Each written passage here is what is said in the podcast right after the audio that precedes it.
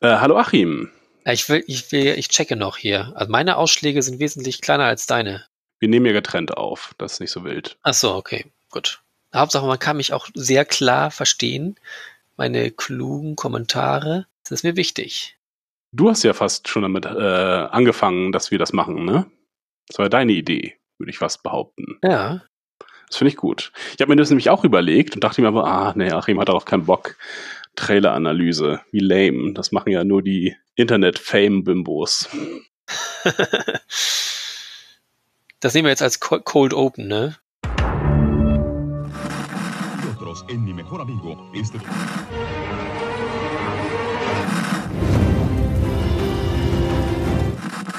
nächste Stunde versetzt sie in eine Welt jenseits aller Vorstellungskraft. Sie überschreiten die Grenze in... Kinder, macht den Fernseher aus! Davon gibt's viereckige Augen!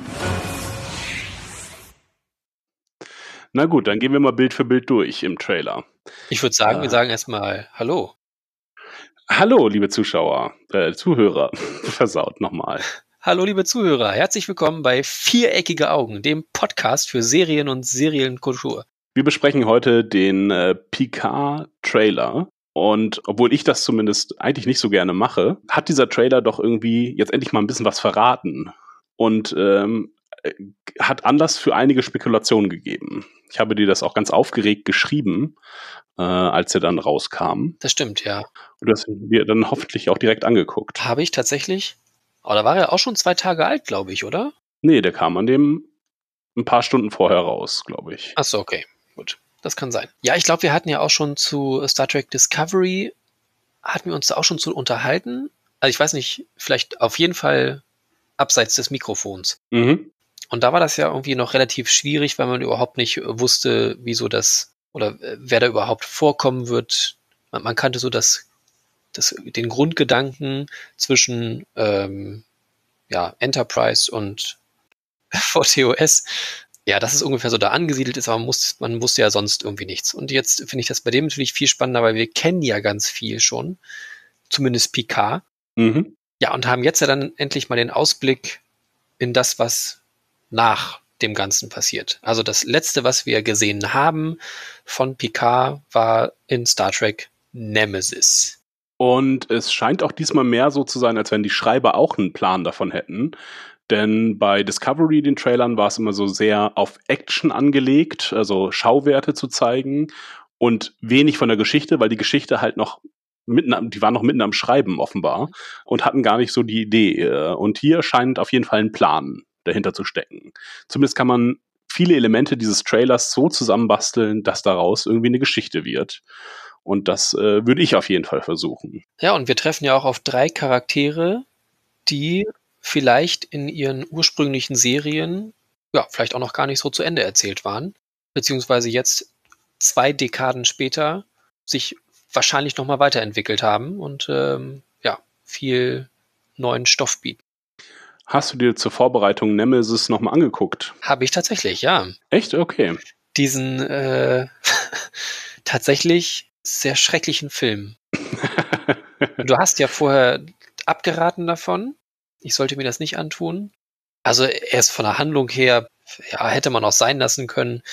Ähm, für alle, die es nicht gesehen haben, es, es existiert ein Klon von Picard unter den Romulanern und der versucht letzten Endes eigentlich nur zu überleben, weil er natürlich als Klon gewisse Makel hat und dafür braucht er Picard, um diese auszugleichen, um selber leben zu können. Und das Ganze drumherum ist ihm eigentlich gar nicht so wichtig, glaube ich. Seine remanischen Brüder will er befreien.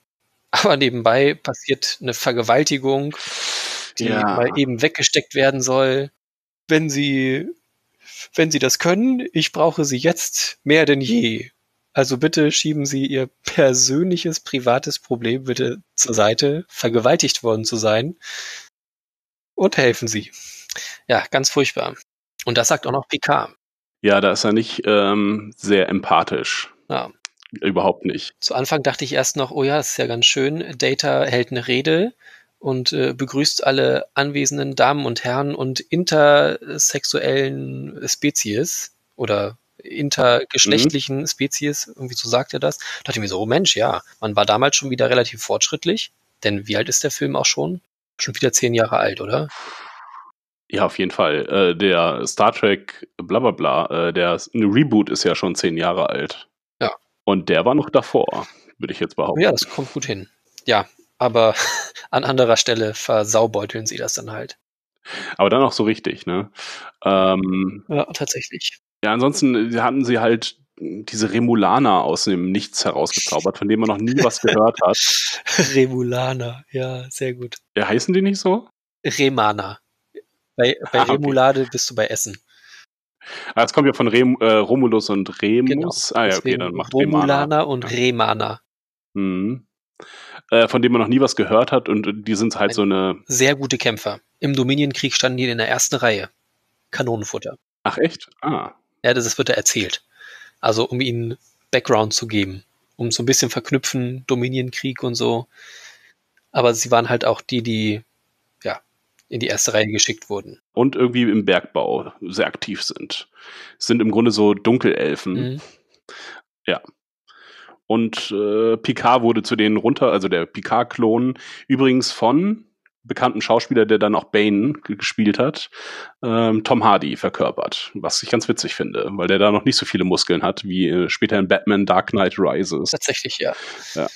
Der seinen Job irgendwie ganz okay gemacht hat, aber der, der Charakter war halt auch blöd, weil am Anfang hat er noch eine Motivation, nämlich seinen quasi Schöpfer kennenzulernen und zu besiegen.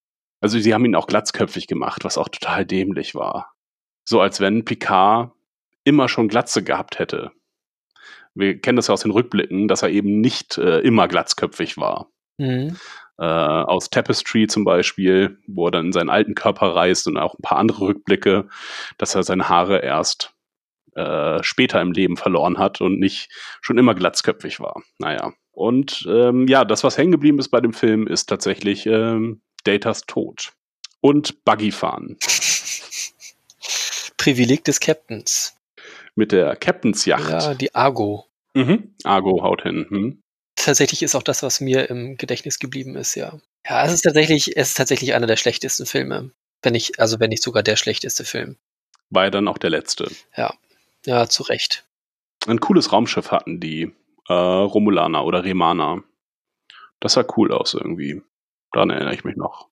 Ja, gut. Also letzten Endes ist es ja auch nicht so wichtig. Also wir wissen, also es ist festzuhalten aus dem Film, Data ist gestorben, Mhm. denn er musste oder er hat sich noch auf das remanische Schiff begeben, auf dem auch schon Picard war, um ja, Picard die Flucht zu ermöglichen. Denn ähm, der Transporter ist natürlich ausgefallen und sie sind nicht vorher auf die Idee gekommen, ihm diesen One-Way-Transporter mitzugeben, den Data noch bei sich hatte. Deswegen musste Data schnell hinterher springen und ihm den geben.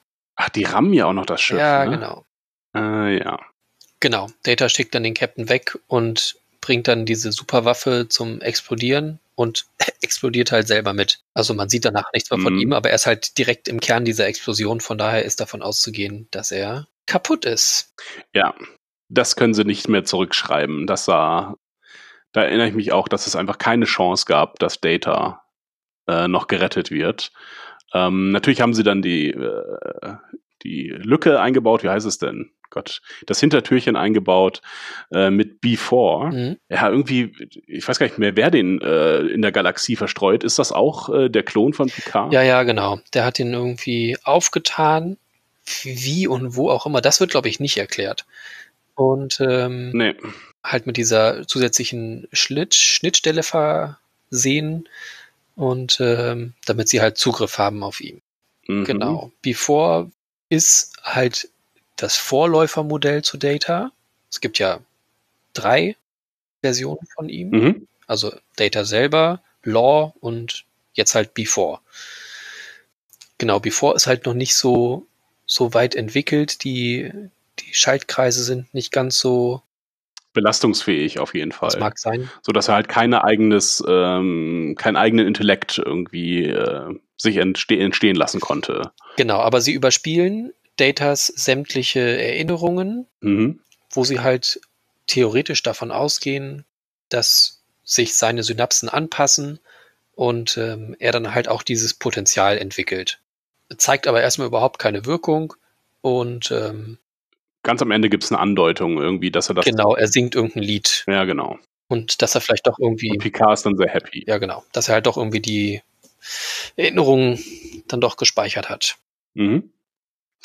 Was wissen wir sonst noch? Also gut, Nemesis ist abgeschlossen. Nemesis spielt nach dem Dominion-Krieg und ist, glaube ich, der späteste, das späteste, was wir von der Galaxis mitbekommen, bis auf in Star Trek äh, der Film, also äh, 2009er Version. Äh, da erfahren wir, dass Romulus eine große Katastrophe erfahren hat und äh, Spock aus dem Jahre zurückreist. Also aus Versehen, glaube ich eigentlich. Irgendwie zurückreist mit diesem Jellyfish-Schiff. Äh, mhm.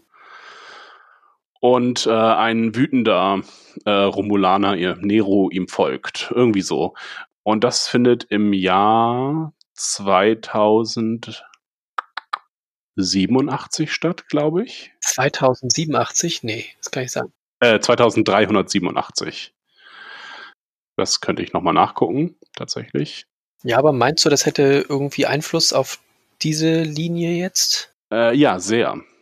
Auf jeden Fall.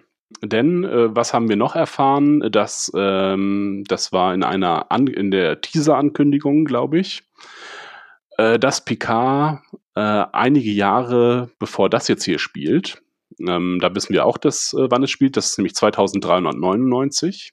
Da soll die Picard-Serie angesiedelt sein. Und äh, dass äh, Picard einige Jahre davor eine große Rettungsarmada zu den Romulanern ähm, geführt hat. Und wir wissen nicht genau, wozu äh, diese Rettungsarmada war, aber die größte jemals äh, bekannte Rescue Fleet ähm, hat Picard angeführt als Admiral. Mhm. Genau, und das ist einige Jahre davor. Ähm, müsste im Jahre 2384 gewesen sein, wenn ich mich jetzt äh, richtig erinnere. Und äh, die Supernova, die Romulus zerstört, ist im Jahre 2387 tatsächlich. Also knappe drei Jahre davor. Später. Äh, ja, genau. Äh, später. Später als äh, die Rettungsflotte. Mhm. Und wir sehen auch eine ganze Menge Romulaner in dem Teaser-Trailer. Deswegen glaube ich, dass das was damit zu tun hat. Okay. Ich äh, ja, das könnte natürlich gut sein, ja. Wollen wir anfangen mit der äh, Analyse? Ja, wir haben uns ja gedacht, wir gehen dann so ein bisschen Stück für Stück durch. Ja. Äh, am Anfang sehen wir ähm, äh, Weinberge und ähm, das Chateau Picard vermutlich. Ja, weißt du noch, wie sein Bruder hieß? René? Hieß der René? René, ja, ich glaube. Ja. Also wir, wir kennen ja schon dieses Weingut, wenn sie vielleicht auch das wieder irgendwie verwenden oder zumindest so ähnlich aussehen lassen. Mhm.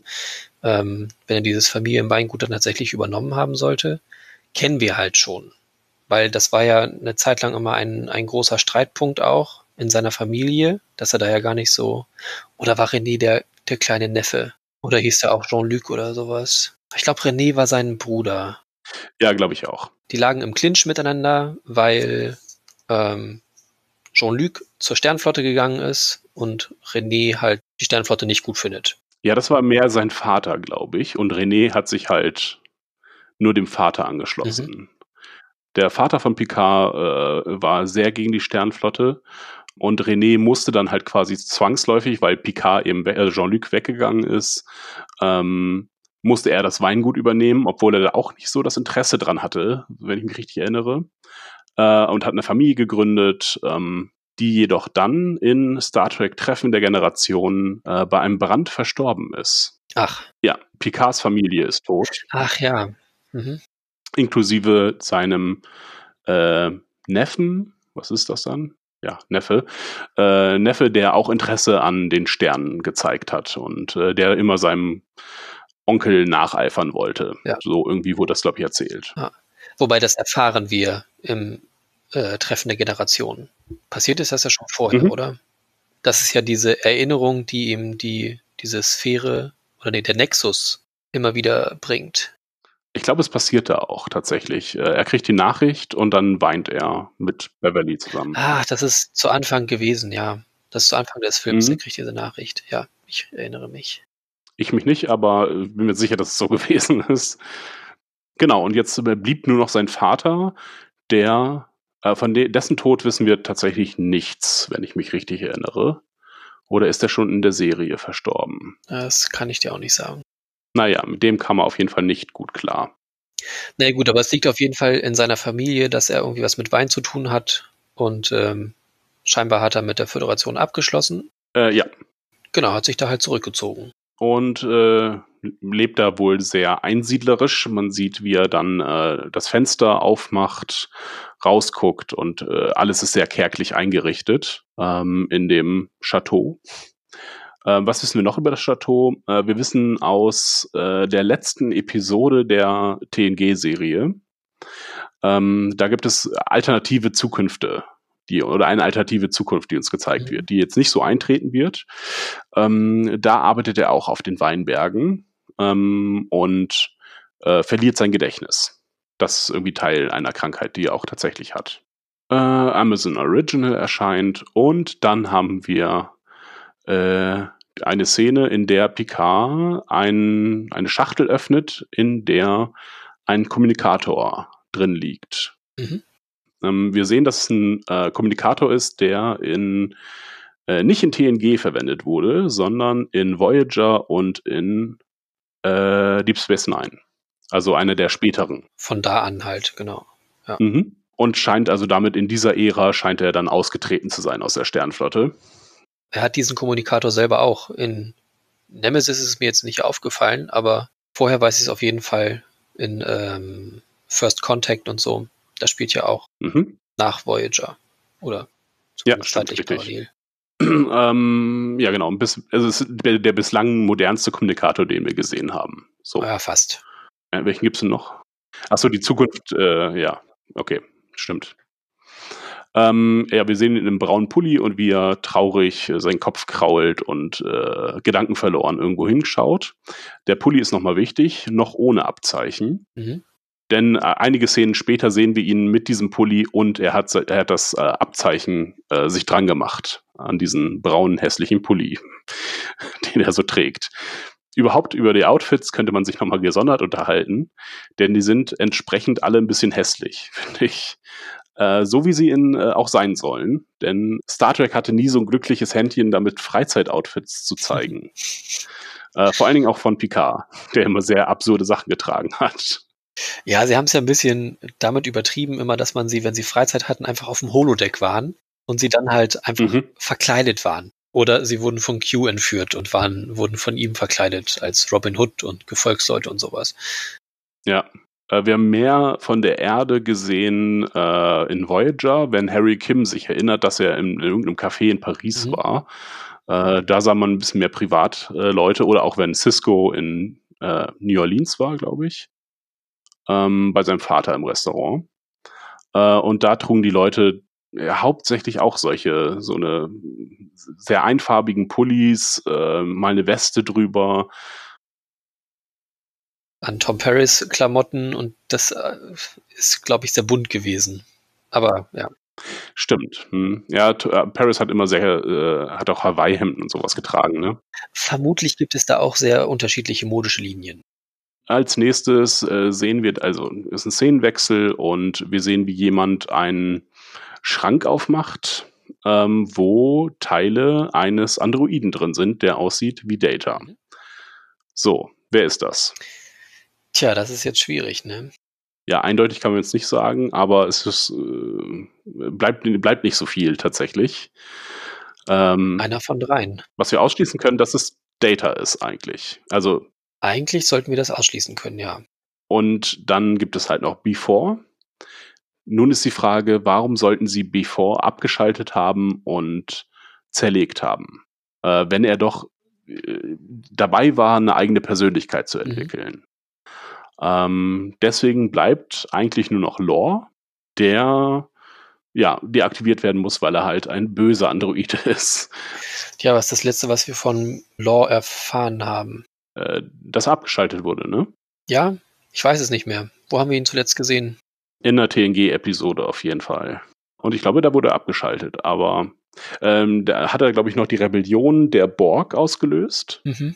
Oder hat sich die zunutze gemacht irgendwie.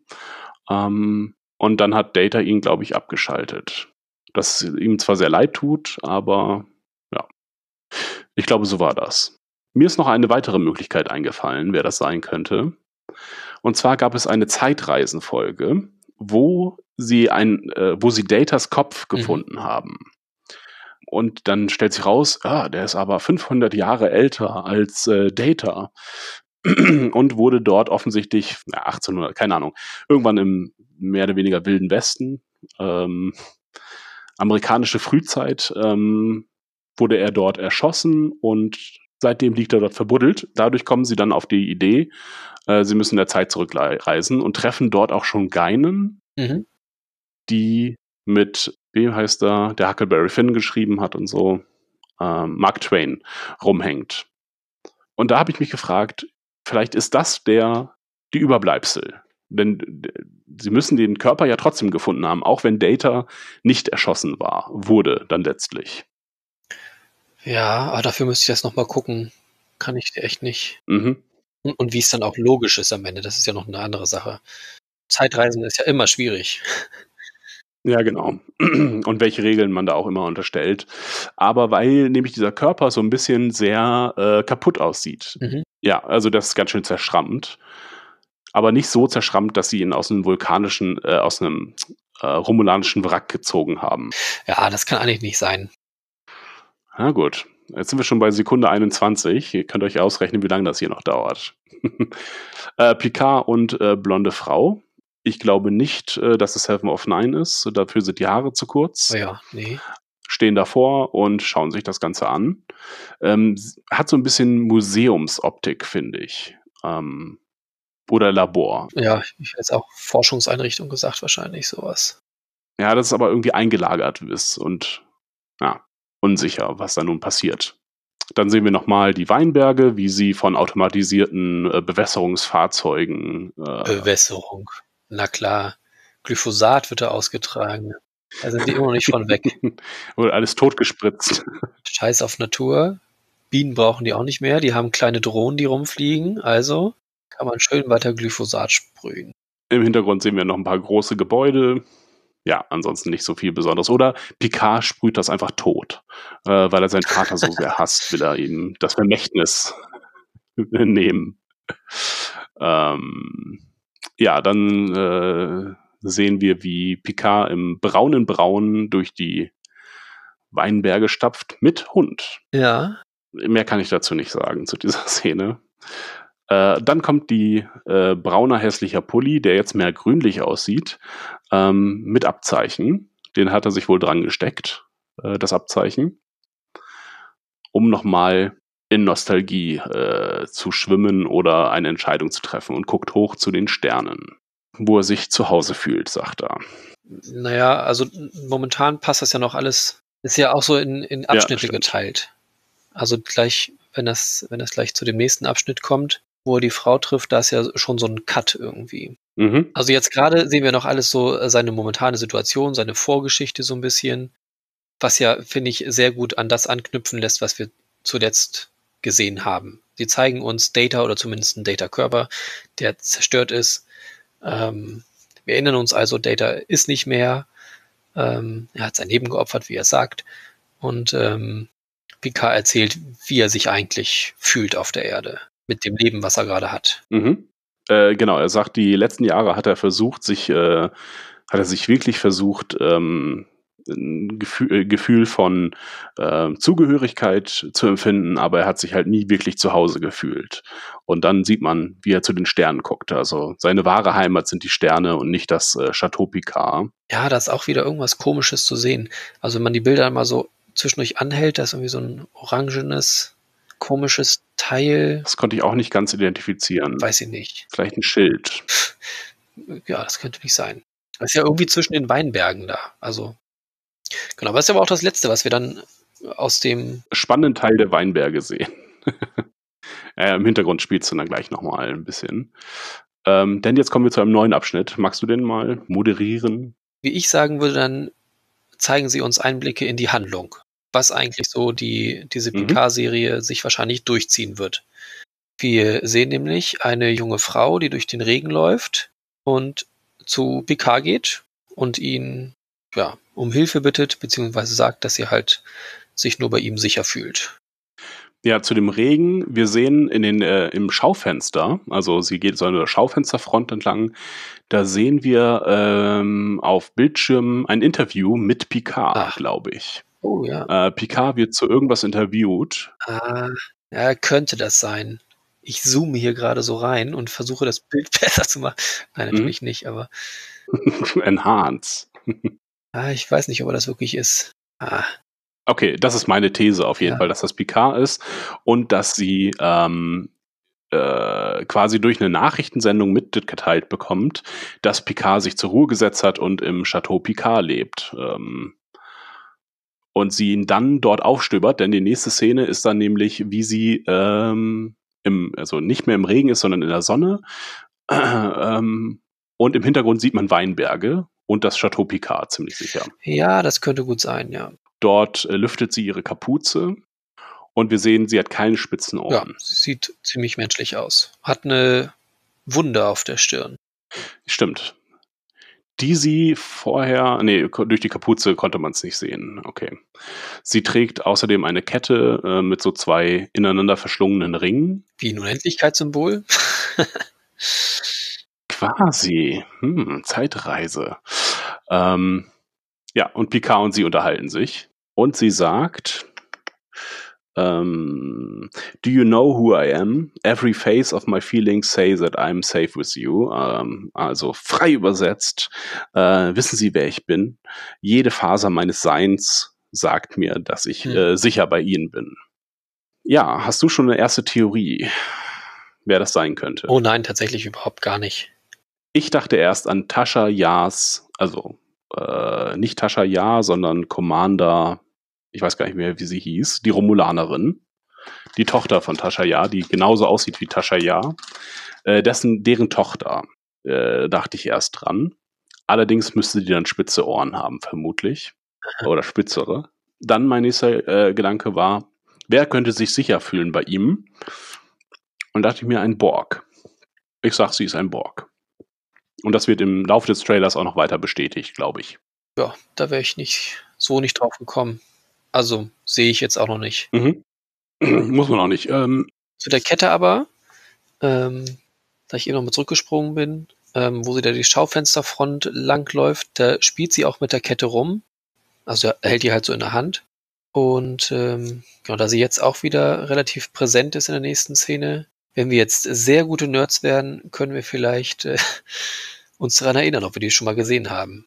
die Kette. Aber es sind halt wirklich so zwei Ringe, nicht ein Unendlichkeitssymbol. Das ist, äh, sind zwei Ringe. Könnte sie vielleicht, würde ich dann vielleicht eher vermuten, 20 Jahre, könnte sie vielleicht das Kind von Riker und, na, wie heißt sie denn? Diana. Genau, eben noch von ihr gesprochen. Ja, dass das vielleicht wäre für mich eine Möglichkeit könnte ich mir äh, geschichtlich ungefähr so vorstellen, ähm, die beiden, also Riker und Diana, haben ein Kind gezeugt, waren ja auf der Titan oder so, Mhm. wurden sie hinversetzt. Ja. Ein anderes Schiff, also ähm, Riker hat sein eigenes Kommando gekriegt und sie sind halt beide da gelandet, schwanger, Kind gekriegt und Eltern sterben beide und das Kind wächst irgendwo anders auf und Picard hat das halt nie irgendwie gesehen, weil sie es testamentarisch nicht festgelegt haben, dass sie irgendwie eine Beziehung zueinander haben, Oh Gott, wie tragisch wäre das denn? zum Beispiel. Also Riker war ja schon sehr präsent und ähm, er hat sich ja wahrscheinlich auch selber einfach immer dahingeschrieben, dass, dass er jetzt halt nicht anwesend ist in diesem Trailer, dass es ihn einfach vielleicht gar nicht mehr Mhm. gibt, aber sie vielleicht somit eine Verbindung schaffen. Dann hätten sie eine, eine Viertel Betasoidin, die vielleicht noch ähm, ja, diese empathischen Fähigkeiten hat. Mhm. Ja. Ah, Okay, interessante Möglichkeit. Ähm, Haare haut irgendwie hin, beide schwarzhaarig. Also ja. ich bin jetzt über die Kette drauf gekommen. So, wenn so zwei Ringe ineinander verschlungen sind, dann ist das ja so dieses, entweder wenn man verheiratet ist oder halt so diese zwei Ringe, Mhm. die halt so ineinander greifen und ähm, ja, so, so eine enge Verbundenheit, denke ich, darstellen. Und das wäre ja bei den beiden, wäre das ja möglich. Ah, nicht schlecht. Und dass das quasi so ein Geschenk ist oder ein Erbstück, was sie halt übernommen hat. Mhm. Okay, gucken wir mal, wie sich die Theorie hält im weiteren Verlauf des Trailers. Äh, aber eine gute Theorie mit den beiden Ringen. Bin ich nicht drauf gekommen. Äh, als nächstes sehen wir äh, Picard äh, vor, ich sage, Sternflottenhauptquartier. Ja, da hängen Sternflottenfahnen rum, da laufen viele Sternflottenuniformen rum, die sich scheinbar übrigens nicht verändert haben. Da irrst du dich, ja. Aber wenn ich hier jetzt mal auf den Kommunikator reinzoome, der sieht nicht so aus, wie der den Picard hat. Ja. Genau, das ist schon die nächste Generation. Und auch die Uniformen haben sich erheblich verändert, wie ich finde. Erstmal haben sie unterm Kragen, also wenn du am Hals weiter runter gehst, haben sie eine Ausbuchtung und sie haben viel tiefer eingeschnitten. Was meinst du für eine Ausbuchtung? Die, die haben das, die haben das offen oder wie? Dass es nicht ganz geschlossen ist. Ich schicke dir kurz ein Foto. Ich glaube, wir haben unterschiedliche äh, Qualitäten. Beste Qualität hier. Das glaube ich nicht. Ich habe nämlich ganz schön lange nachgesucht, einen möglichst guten Trailer zu finden. So, ich habe dir das Bild gesendet. Jetzt. Also direkt unter dem äh, Hals ähm, ist es tiefer ausgeschnitten und eine Ausbuchtung ähm, im, zwischen Farbe und Mhm. Schwarz.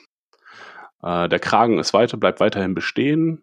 Genau, und das Sternflottenabzeichen ist äh, ganz anders. Ähm, was uns halt auch nochmal sagt, dass Picard Mhm. halt nicht im aktiven Dienst ist. Ja, also äh, ganz anders ist das jetzt auch nicht unbedingt. Es ist halt schon noch immer dieser, ja, was ist das eigentlich? Dieser Pfeil. Welcher? Ach so, das, äh, das Zeichen meinst du? Ich war jetzt bei den Uniformen an sich tatsächlich. Hast du nicht gerade über den Kommunikator geredet? Und Da, dann haben wir gerade über unterschiedliche Sachen geredet. Okay, gut. Ja, die haben sich schon verändert. Das, also ja, leicht. Aber ich finde, diese, diese Farbgebung ist halt immer noch die gleiche. Da haben sie scheinbar nicht so groß was geändert. Es ist halt immer noch das, oben ist Farbe und Mhm. unten ist schwarz, was sich ja mit äh, Voyager und ähm, ja, zu Voyager-Zeiten geändert hat. Ja, genau, die sind halt wieder zurückgewechselt, ne? Von äh, grau-schwarz zu ähm, wieder Farbe schwarz. Ah, ja, Von okay. oben nach unten. Das stimmt. Da waren sie, ja, stimmt. Das haben wir dann ja später bei, bei DS9 gesehen, ne? Ja, genau, richtig. Ähm, ja, der Kommunikator, okay, der ist halt nur die Silhou Silhouette, Silhouette des äh, Sternflotten-Deltas. Ja, ansonsten ist da nicht so viel äh, anders tatsächlich. Ja, die Uniformen äh, finde ich ganz spannend irgendwie. Die sehen eigentlich ganz gut aus, finde ich. Ja, mal gucken. Ah, ich glaube, wir sehen sie nicht so häufig in der Serie. Äh, Picard wiederum trägt äh, auch was äh, Sternflotten-ähnliches, nämlich sein Admiralsoutfit, was oben schwarz ist und Anthrazit. unten. Hm, Ich hätte jetzt Leder. gesagt, oben, oben auf Wildleder, sieht so ein bisschen rau aus und dann unten ein bisschen glatter. Mhm. Ja, so ein ja, Seidenstoff oder so. Sieht so ein bisschen wie seine Freizeitjacke aus. Er hatte auch so eine olivfarbene Jacke, die hat er in seiner Freizeit angehabt, wenn er dann nochmal raus zum Transporter musste. Ähm, so ein Morgenjäckchen quasi. Das hat er dann manchmal getragen in TNG. Und so sieht das ein bisschen aus. Wir sehen allerlei Alien-Gedöns äh, durch die Gegend laufen, aber nichts äh, weiter Spannendes. Außer eine, äh, sind jetzt auch hier auf Holo-Displays äh, umgeschwenkt, denn eine kleine Gruppe von Sternflottenoffizieren steht da um so ein Holo-Display rum, was einer in der Hand hält wohl. Oder so eine, zumindest so eine Plastikscheibe, wo man durchgucken Mhm. kann. Ja, von links läuft noch so ein, so ein silberner Kopf durch. Könnte natürlich einfach eine, eine Alien-Rasse sein, könnte aber auch was ähm, Robotermäßiges sein. Äh, wie heißt es denn? Android. Mhm. Ja, es ist alles so ein bisschen sehr. Mh, also nicht, noch nichts besonders herausstechendes. Das könnte jetzt auch jeder andere Sci-Fi-Film sein. Dieses, diese Displays äh, sind halt mega lame mit dem durchsichtigen und gleichzeitig Holo-Projektionen drauf. Äh, nicht sehr spannend.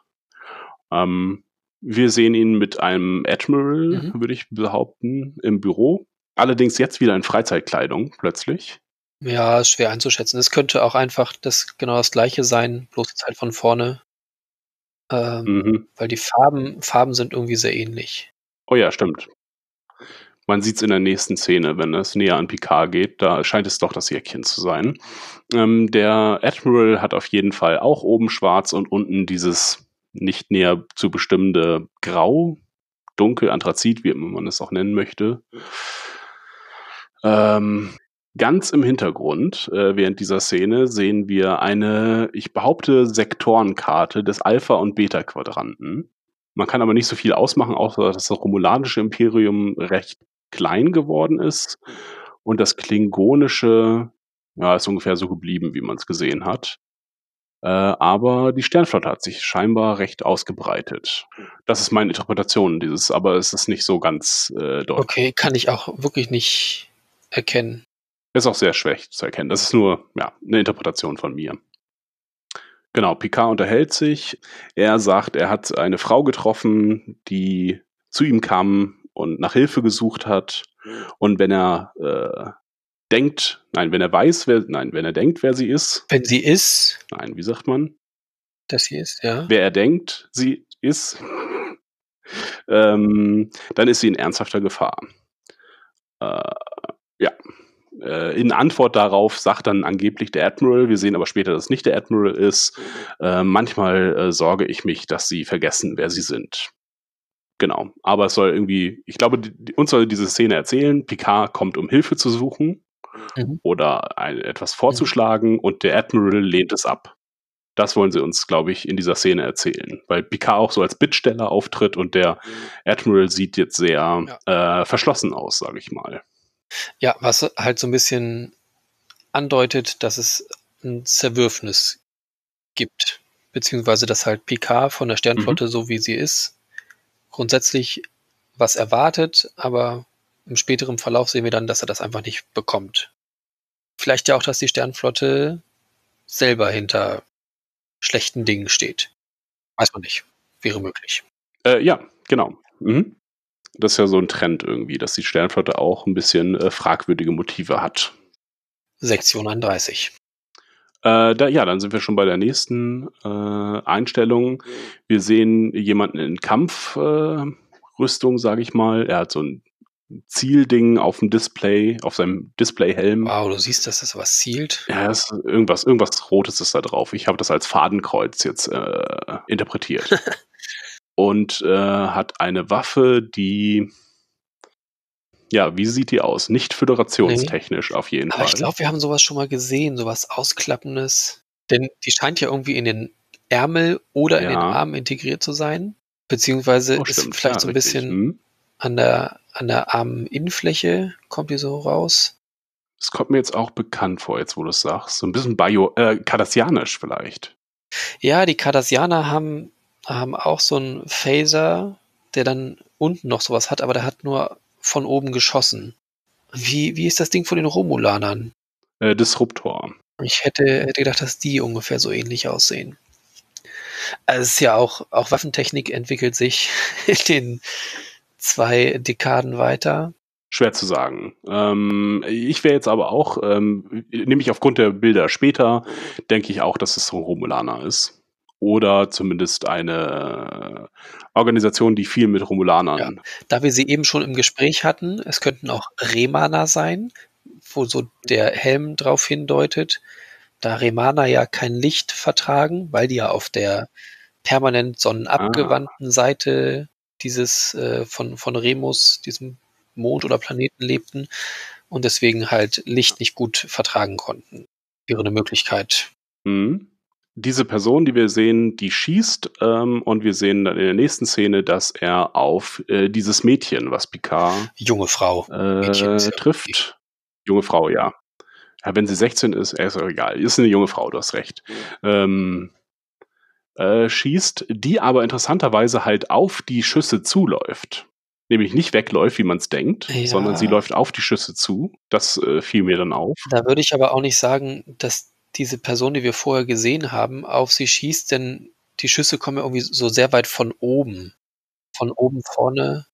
Ja, das sehen wir dann später. Schon als sie da rennt, da sieht man das. Mhm. Ja. Da kommen die Schüsse von oben, das ist richtig.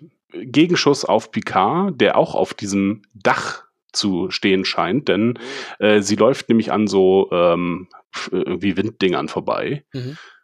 Siehst du das? So, und im Hintergrund, wenn wir PK sehen, der jetzt wieder in Lederjacke unterwegs ist, in so einer Wildlederjacke, ähm, sehen wir die auch auf dem Dach, diese ja. Winddinger. Und dann sehen wir Picard, wie er hochblickt auf eine Treppe, wo bereits einer verwundet liegt. Deswegen, die haben von der Treppe aus auf Picard und sie geschossen. Und die Frau ist, äh, das, ja, diese junge Frau ist halt auf die zugelaufen und verkloppt die jetzt nun auf dieser Treppe. Das ist alles eine Szene, nur halt Aha. mit Lücken dazwischen. Denn die haben nicht nur Handphaser, sondern auch offensichtlich so Maschinen, also so Gewehre, die ein bisschen mehr nach Föderation aussehen, wie ich finde. So was da rumliegt auf dem Boden, auf der äh, St- Treppenstufe. Naja, der eine, ja, stimmt, ja. Ja, auf jeden Fall ein bisschen mehr wie das äh, Gewehr, was wir aus Deep Space Nine. Ah, nee, das ist aber, nee. Ja.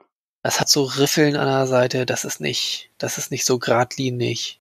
Föderationswaffen sind immer so ganz äh, pragmatisch. Und die Waffe sieht, finde ich, eher, eher nach Kunstwerk Mhm. auch aus. Ah, okay, ja. Ähm, ich wäre noch bei föderationsartiger, aber kann auch sein. Also würde ich mich jetzt auch nicht drauf festlegen wollen. Auf jeden Fall, die haben Motorradhelme auf, die Gegner, und, ähm, Ja, das ist bestimmt richtig. und sie kämpft äh, gegen die ähm, und wirft einen über das oder tritt einen über das äh, Geländer und er löst sich scheinbar auf, also wird weggebeamt. Das hört man auch, dass er weggebeamt wird. Ah, okay. Das ist ein, ein heller Beamstrahl, Mhm. was auch eher auf Föderation hindeuten würde. Denn Aber schon ein bisschen rötlich. die, die Beam. Echt? Oh, okay. Ja, das ist jetzt vielleicht Interpretationssache. Ja. Ähm, nein, wenn ich das ganz durchgehe, ist das alles ganz weiß. Ah, okay. Mhm. Ähm, Romulaner und Klingonen oder Klingonen waren, waren noch rötlich, glaube ich tatsächlich. Romulaner waren eher grün, wenn die gebeamt haben. Genauso wie Borg, das war auch eher grün. Ja, bei der Föderation hat sich sehr viel verändert. Ähm, aber immer halt eher so das Bläuliche. Aber wir sehen nachher noch, wie äh, Beamstrahlen der Föderation aussehen. Ähm, Hm, Naja, weiß man nicht, ob das die Föderation ist. ja, ziemlich sicher. Ich würde sagen, es ist nicht die Föderation, die hier beamt, aber kann man sich sicher sein? Nein. Nee. Gut, sie verprügelt die beiden und Picard schaut, äh, schaut erstaunt zu, wie man im Hintergrund sieht. Ich habe ich hab eine Theorie zu dem Beamen. Das ist, äh, sollte das auf der Erde stattfinden oder auf einem Föderationsplaneten, gibt es einfach so ein, so ein Sicherheitssystem. Wenn man von irgendwo oben runterfällt, wird man automatisch gebeamt und sicher auf der Erde dann wieder materialisiert, ah, Nanny-Gesellschaft. damit man, damit man keinen Suizid begeben kann. Hm, nicht schlecht. Mhm. Das Autoversicherungssystem der Erde. Genau, installiert von ihrer Lebensversicherung. Oh, sie haben die Beiträge nicht bezahlt. Ah, es gibt kein Geld mehr. Ah, wie lame. Äh, ansonsten an der Kluft kann man jetzt irgendwie nichts erkennen, äh, die die Wachen da anhaben oder diese Soldaten, was immer das noch ist. Keine Zugehörigkeit. Ja. Wird weggebeamt. Picard unterhält sich mit irgendjemandem am Feuer. Ja, mit, mit irgendjemandem. Also er beendet ja seinen Satz, den er schon vorher angefangen hat. She is in serious danger. Mhm. Aber da scheint er wieder zu Hause zu sein. Also sitzt, Ja. Denke ich, irgendwie vorm Kamin oder sowas. Wir haben halt wieder diese Steinwände und er ist auch wieder anders gekleidet als vorher bei dem Admiral. Also er scheint sich da mit jemand anders zu unterhalten jetzt. Mhm. Ja, er scheint im Chateau Picard wieder zu sein, auf jeden Fall. Ah, okay. Ja, oder redet mit seinem Nachbarn. Äh, nach Coming Soon sehen wir ähm, Schiffe, wie sie auf einen roten Planeten zufliegen. Ja, Vermutung? naja, rot ist, glaube ich, Vulkan, oder? Äh, ja, ja, stimmt. Hm. Und das sind eine ganze Menge Schiffe. Wir haben da so eine Vogelform. Ja. Allerdings, da kann ich keine Verzierungen erkennen, Nee, ich auch nicht. was so ein bisschen. Ähm, die Warbirds waren ja immer diese, diese Doppeldecker-Schiffe, also die romulanischen. Die klingonischen Bird of Praise ja, hatten auch eine etwas andere Form. Die waren vor allen Dingen, das waren ja Kriegsschiffe und die haben auch immer eine Kriegsbemalung gehabt. Ja. Also die sahen halt auch wirklich nach Vogel aus, Raubvogel. Von daher würde ich eher auf was eher Unbekanntes tippen. ich hätte jetzt ähm, Romulaner auch gesagt, weil die nennen ihre Vögel ja auch Bird of Praise, zumindest in der TOS-Serie. Ähm, und sie haben eine ganz klare Vogelform, wie ich finde, passt aber nicht gut zu den Klingonen, wie du auch schon richtig gesagt hast.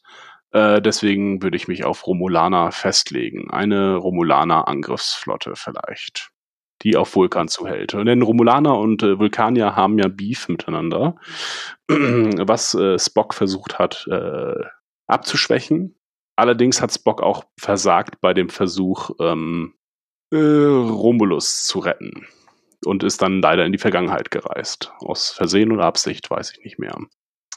Deswegen vielleicht äh, Racherflotte, Angriff auf Vulkan oder den Mars.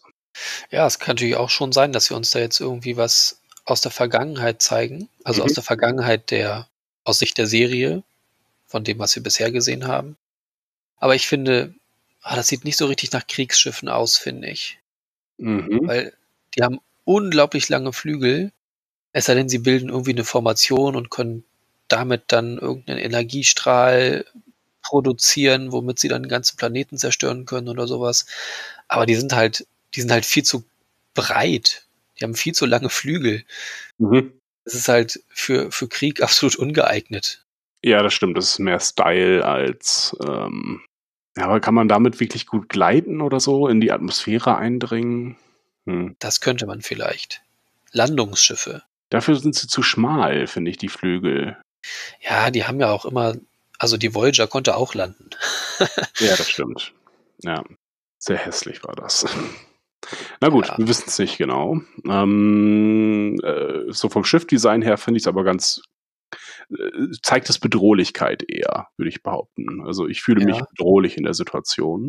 Ich finde vom Design her irgendwie noch am ehesten, nee, kardassianisch auch nicht. Das ist die Farbe nur. Die Farbe ist kardassianisch, finde ich. Mhm. Ja, es fehlt das markante Grün für Romulaner, das ist richtig. Bajoraner? Puh. Aber warum? Auch die könnten sich weiterentwickelt haben, aber waren ja eigentlich keine kriegerische Spezies. Aber vielleicht sind es auch gar keine Kriegsschiffe. Hm. Aber es sind eine ganze Menge. Alle schönen Formationen, so 20 Stück sehen wir, glaube ich. Ja. Naja, das ist nur ein kleiner Ausschnitt. Das ist schon eine, ja genau, ähm, ist schon eine große Flotte. Also Flotten, naja, hat sich auch geändert, aber bei Wolf 359 waren es irgendwie 30 Schiffe oder so. Mhm. Oder 40, äh, die da draufgegangen sind. Und das hieß schon, oh, das ist eine große Flotte gewesen. Ja, wir wissen natürlich nichts über die Größe dieser Schiffe. Sind die jetzt so Enterprise-Größe oder kleiner oder größer? Sie sehen sehr klein aus irgendwie. Ja, zumindest der, der Kern. Sind dann natürlich sehr breit, aber ja. Na gut, okay, gehen wir weiter zum Labor. Ähm, dort äh, sehen wir halt auch wieder diese ominösen Typen. Ich würde behaupten, das ist dieselbe. Ah, mhm. Dieselbe Fraktion, die auch, Genau. die auch die Frau angegriffen haben. Mhm. Und ich behaupte, äh, ich sehe dort spitze Ohren bei den Wachen. Überhaupt bei allen Personen eigentlich. Es ist wirklich sehr schwer zu erkennen, aber ich bin mir fast sicher. Ja, doch, das kommt aber hin. Ja, auf jeden Fall. Also ich habe jetzt gerade nochmal reingezoomt und ähm, ja, also man kann es vor allen Dingen auch an der Person, die man von hinten nur sieht, erkennen. Mhm. Das sind spitze Ohren. Und da sind wir auch wieder viel im Grünen. Also das, das ist ja offensichtlich eine Person auf dem, auf dem Tisch liegend, die da gerade gescannt wird, wie auch immer. Es sind sogar zwei Personen, ne? direkt so hintereinander. Es scheint so eine Art ja, fabrikmäßig fast schon zu sein. Oder es ist ein Spiegel und obwohl das passt nicht so ganz. Nein, das ist kein Spiegel. Durch Kraftfelder getrennt. Ach so, nee, das ah, hätte ich jetzt gesagt, dass, dass dahinter wären, äh, wäre wie ähm, der Schreibtisch, wo irgendwie überwacht wird. Aber ja, kann sein, dass auch eine Person ist. Ja, irgendwas wird auf jeden Fall mit dieser Person auf dem Tisch gemacht, Mhm. gescannt. Und ich glaube sogar, der rechte Arm ist nicht vollständig. Ja, genau. Habe ich auch gesehen. Und auch am Kopf äh, scheinen mir zumindest Wunden zu sein oder so schlauchartige äh, Wunden. Deswegen Borg-Theorie. Ich glaube, Mhm. hier wird äh, ein Borg äh, auseinandergenommen, gebaut, wie auch immer. Ähm, wir sehen außerdem ein Abzeichen bei der rechten Person. Ähm, der scheint so eine Art Emblem zu tragen. Der Wache. Was Rundes, ja. Ja, genau. Ähm, da ist mir äh, der Orden des Tal Shiar eingefallen, der, Föderat äh, der romulanische Geheimdienst. Ähm, die hatten auch so kleine Embleme auf jeden Fall. Die waren nicht rund, aber naja, egal. Nur als, Assoziation. Ich sehe da auf jeden Fall nicht, ähm, ich bin mir, nee, bin mir ziemlich sicher, dass da kein Sternflottenemblem drauf ist. Nee. Ja, haben wir auch schon gesehen, dass das irgendwie nicht stimmig ist. Ja, es ist kreisrund. Die andere Person hat das da auch. Unter dem Hintergrund haben die das auch.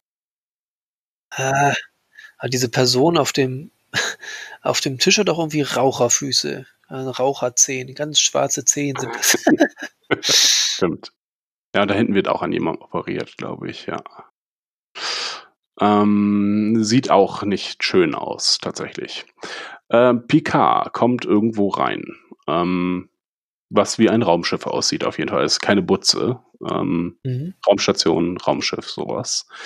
Und äh, sieht das Poster, was in einer TNG-Folge von den Kindern zum P Captain Picard Day äh, hergestellt wurde, der Enterprise. Okay, hast du das äh, überprüft, ja? Ist das genau das gleiche? Das ist genau das gleiche, ja. Okay. Haben sie also in den Requisiten einmal. Das nachgebaut, ja, auch von den Bildern. Okay. Ich glaube nicht, dass sie das aufbewahrt haben, dass das das Original ist. Oh ja. Der Captain Picard Day ist doch relativ spät gekommen, oder? Ja, Ich glaube, es wird so viel an Requisiten aufgehoben, weil man das irgendwann verkaufen kann. Ich glaube, nicht eine einzige Requisite von Star Wars wurde weggeschmissen. Es kann alles teuer verkauft werden. okay, ja. Ja, es ist also genau dasselbe ähm, Plakat. Auch die Namen sind identisch. Mhm. Haben sie gut gemacht. Mm, ja, weiß nicht, in welchem Zusammenhang das sein soll. Äh, ich habe eine Vermutung, aber keine Ahnung, um ehrlich zu sein. Entweder ein Museum oder irgendjemand hat äh, Devotionalien gesammelt und ist großer Picard-Fan. Naja, oder eins der Kinder, Ja, nicht schlecht. Mhm. was das Plakat mitgemacht hat, hat dieses Plakat aufgehoben. Hm. Was, was tatsächlich sehr, sehr naheliege, naheliegen würde, von daher, dass dieses Plakat, als das die Kinder hergestellt haben und es benutzt wurde, war vielleicht irgendwann so, was machen wir jetzt damit? Oh, du hast dir so viel Mühe gegeben, hier, du darfst das behalten. Mhm. Ist der größte Picard-Fan geworden. Hm. Müsste dann jetzt aber so 30 sein wahrscheinlich, 30, 35. Vielleicht einer der Crew später. Ja. Äh, auf jeden Fall, Picard guckt sich das an, bla bla bla bla. Und dann kommen wir, haben wir wieder einen Szenenwechsel in ein, ich sage, Gefängnis. Ah ja, das ist, ja, ja. Links unten sehen wir wieder einer dieser ominösen Figuren mit diesem, ähm, mit diesem Button. Ja, äh, rechts in der Ecke steht This Facility Without. D das können wir erstmal soweit lesen. Später sehen wir das Schild noch im Ganzen. Ähm, also erstmal noch Englisch. Äh, und Leute in orangenen Overalls, was mich halt an Gefängnis erinnert hat, amerikanische Gefängnisse. Allerdings laufen da auch noch Leute mit weißen und schwarzen Sachen rum und grau. hm.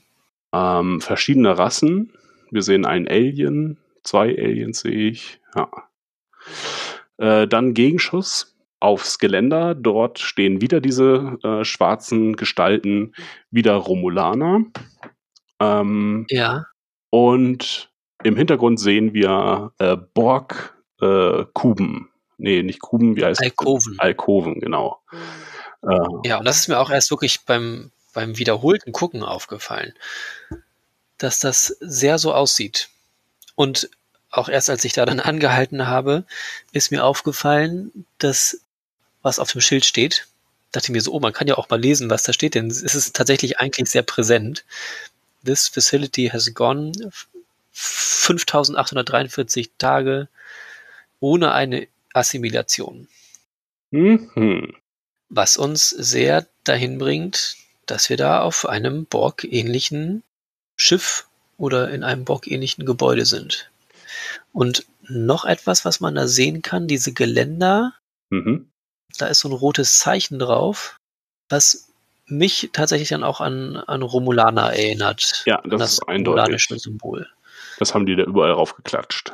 Naja, und ähm, da sieht man jetzt halt auch wieder spitzohrige Wesen, die da auf diesem Geländer rumlaufen oder auf diesem Obergang. Sieht, ja, Mhm. sie gucken, sie gucken runter und die haben halt auch diese Waffen, die wir dann eben vorher schon gesehen haben.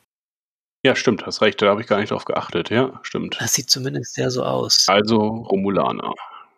Ja. Scheint so. Ich kann hier gerade nicht reinzoomen. Verarscht mich.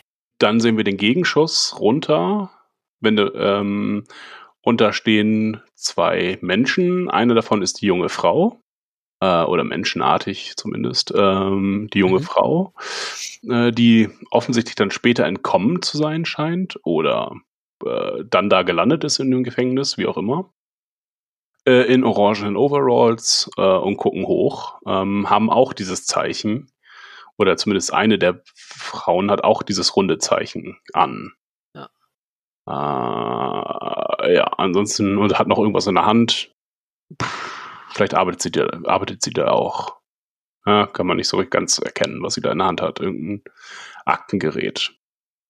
Dann unterhält sich Picard mit einer Vulkanierin oder Romulanerin, wahrscheinlich eher Vulkanierin.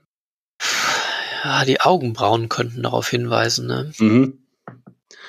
Ja, weiß nicht, ist, ja, war mein erster Eindruck Vulkanierin. Ja, schwer zu sagen. Sie sagt, ähm, ja, dass sie sich sorgt, dass ähm, er manchmal, dass er vergessen habe, äh, wer er eigentlich sei, aber sie haben es nicht vergessen, Mhm. wer immer das auch ist. Ähm, Nochmal kurz, wenn Sie das so sagen, du hattest ja vorhin auch von seiner Krankheit gesprochen, dass er die Sachen vergisst, Mhm. ob Sie darauf wohl anspielen. Also Sie, wenn Sie sagen, Sie haben Sorge, dass er vergisst, wer er ist, Mhm. ob das vielleicht letzten Endes auch ein Thema der Serie sein könnte. Vielleicht nicht in Form von Alzheimer, ähm, was diese Krankheit mehr oder weniger war, nur halt anders genannt. Aber vielleicht muss er daran erinnert werden, dass er halt immer noch ein Captain ist. Deswegen auch dieses Captain Picard-Banner. Dass halt er, dass er mal so großartig war, dass die Kinder zu ihm aufgeblickt haben und dass er vielleicht denkt, er hat seine keine Hinterlassenschaft, keine, also er hat ja keine Kinder auf jeden Fall, dass er aber auch keine äh, wie heißt das, Reputation hat, äh, dass er nichts hinterlässt in dieser Welt. Und äh, er so ein bisschen depressiv geworden ist. Einfach Mhm. und äh, nun motiviert werden muss, nochmal raus ins Abenteuer zu gehen. Das ist so, ja, meine Idee dafür. Und deswegen sagen sie ihm halt, wir sorgen uns, dass du, dass du so antriebslos bist. Ähm, wir haben aber nicht vergessen, was du alles für uns getan hast. So interpretiere ich den Satz. Okay.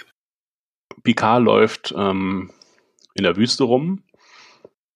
Diese Felsformation kommt mir sehr bekannt vor. hm. Aber es könnte sein, dass sie einfach in jedem äh, zweiten Film benutzt wird. Äh, vielleicht hat es sich ja auch ähm, der Gorn mit äh, Kirk geprügelt. Ja.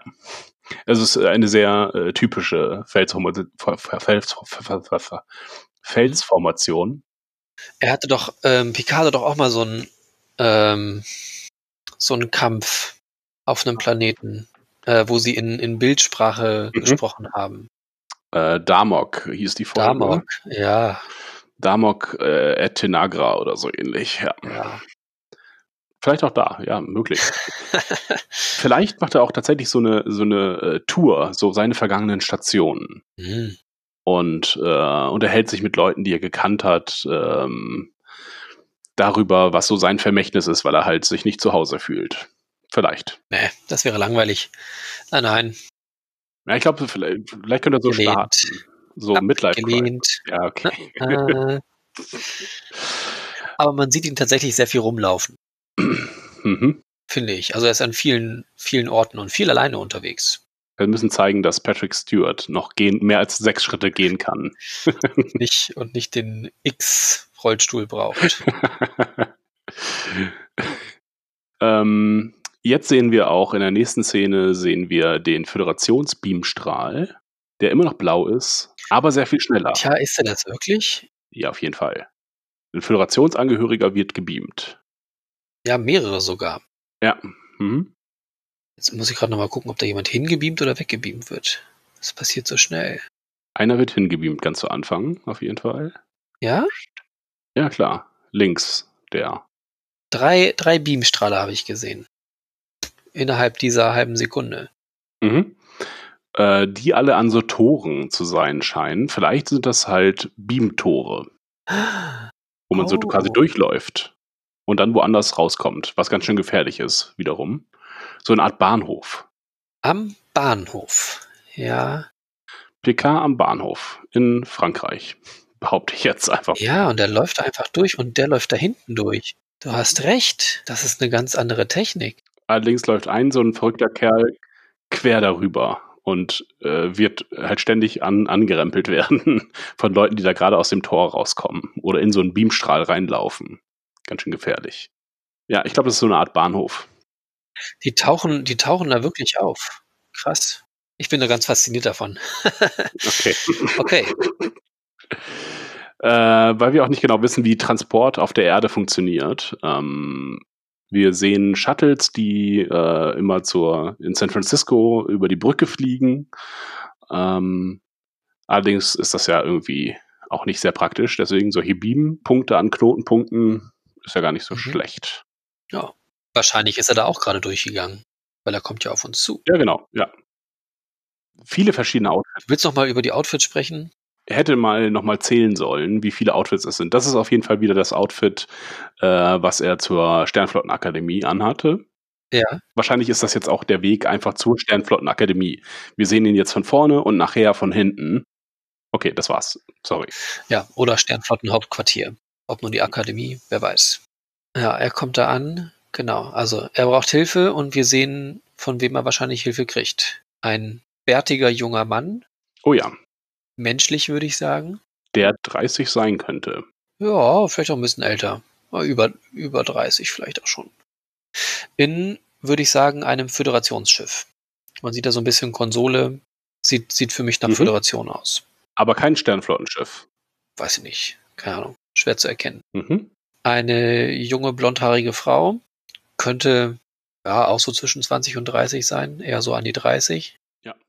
Fröhliche Leute auf jeden Fall. Ja, da sehen wir den Mann nochmal, ne? Ja, genau. Äh, dann kommen wir zur witzigsten Szene, wie ich finde. Nämlich Picard hebt seine Hände und hat ähm, seinen Oma-Einkaufsbeutel dabei, so ein Netz, in der sich Ja. eine Packung Milch befindet. Zumindest sehe ich das so, dass da eine Flasche Milch drin ist. aus, also ja. Ein Tetrapack. Und da kommt eine andere Frau auf ihn, oder kommt eine Frau auf ihn zu. Mit einer Militärmütze, k- wild gelockten Haaren und richtet eine Waffe auf ihn. Mhm. Wo ich aber auch noch denken würde, die gehört zu der Hilfefraktion. Ja, ich glaube, uns werden jetzt gerade nach und nach alle äh, Crewmitglieder vorgestellt, denn es wird ja gesagt hier, you can't do it alone, also du kannst es nicht alleine machen. Äh, wir brauchen deine Hilfe und du brauchst uns, du brauchst äh, Beschutz, äh, Schutz, äh, du brauchst eine Crew. Ja. Nein, äh, doch, irgend sowas sagt sie. Kommt gut hin. Ähm, und jetzt kommen, zeigen sie uns ja die Crew, Captain, weiß nicht, Emp Empath äh, und äh, Sicherheitschefin offensichtlich. Oder Vielleicht. der Hau drauf. Die haut Ja, drauf. mit Militärmütze und Waffe. Hm. Ja. Kann auch die Ingenieurin sein. Äh, ja. Hatte, äh, tatsächlich hat es so ein bisschen äh, Firefly-Gefühl. Ja, das finde ich auch.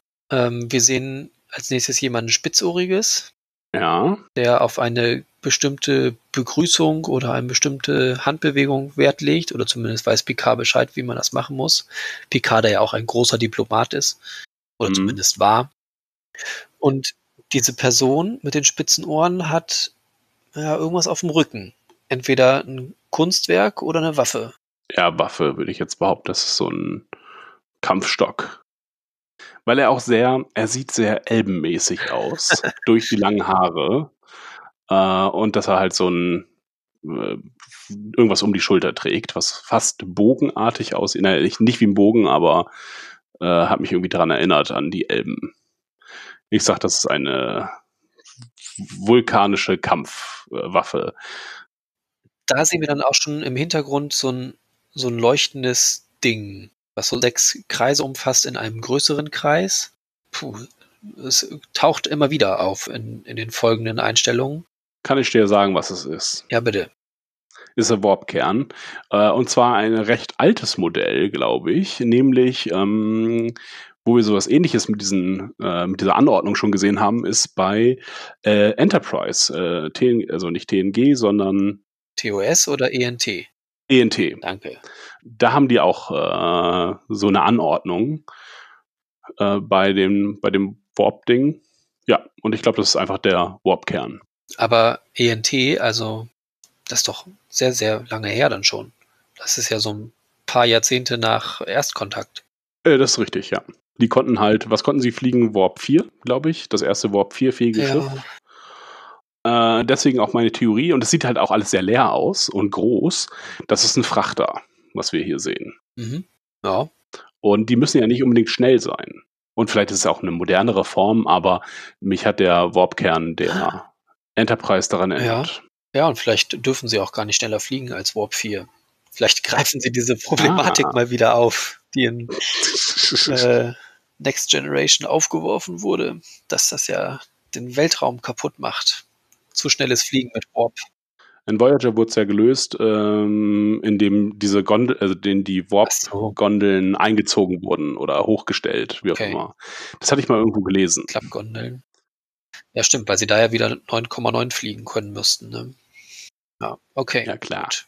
Ja, und Transwarp und was, was war das dann eigentlich, wo die Borg mitgereist sind? Ja, das war Transwarp. Äh, Transwarp-Kanäle. Mhm. Ja, ja, okay. Gut, also dieser Antrieb wird uns noch häufiger, häufiger begegnen. Mhm. Ja, man sieht die dann zusammen rumlaufen. Ja, du hast recht, das ist alles sehr groß. Das sieht schon sehr frachtschiffmäßig aus. Ich glaube, diese Elben-Assoziation kommt auch daher, dass der ein sehr glattes Gesicht hat. Diese Person. Mhm. Außerdem das Hemd so ein bisschen offen. Sehr jung. Und äh, offenbar gut vertraut mit Picard. Er geht an seiner Seite, äh, sie haben sich so begrüßt. Die kennen sich, sage ich. Ein Spock-Enkel. Habe ich auch gedacht, dass Spock, also Spock ist ja letztlich auf ähm, Romulus gelandet, um dort halt die Wiedervereinigungsgespräche zu führen. Äh, und dass er da halt nochmal auf seine alten Tage nochmal mit einer Romulanerin ein Kind gezeugt hat. Buja. Dann ist er aber leider ähm, verschwunden bei dieser Shuttle-Explosion oder bei diesem Forschungsding. Ja, es wäre ein bisschen zu viel, ja, Zusammenkommen. Möglich wäre es natürlich. Ob ich es dann am Ende gut finde, weiß ich es nicht. Dann müssten sie es irgendwie auch gut erklären, dass das so zusammenkommt.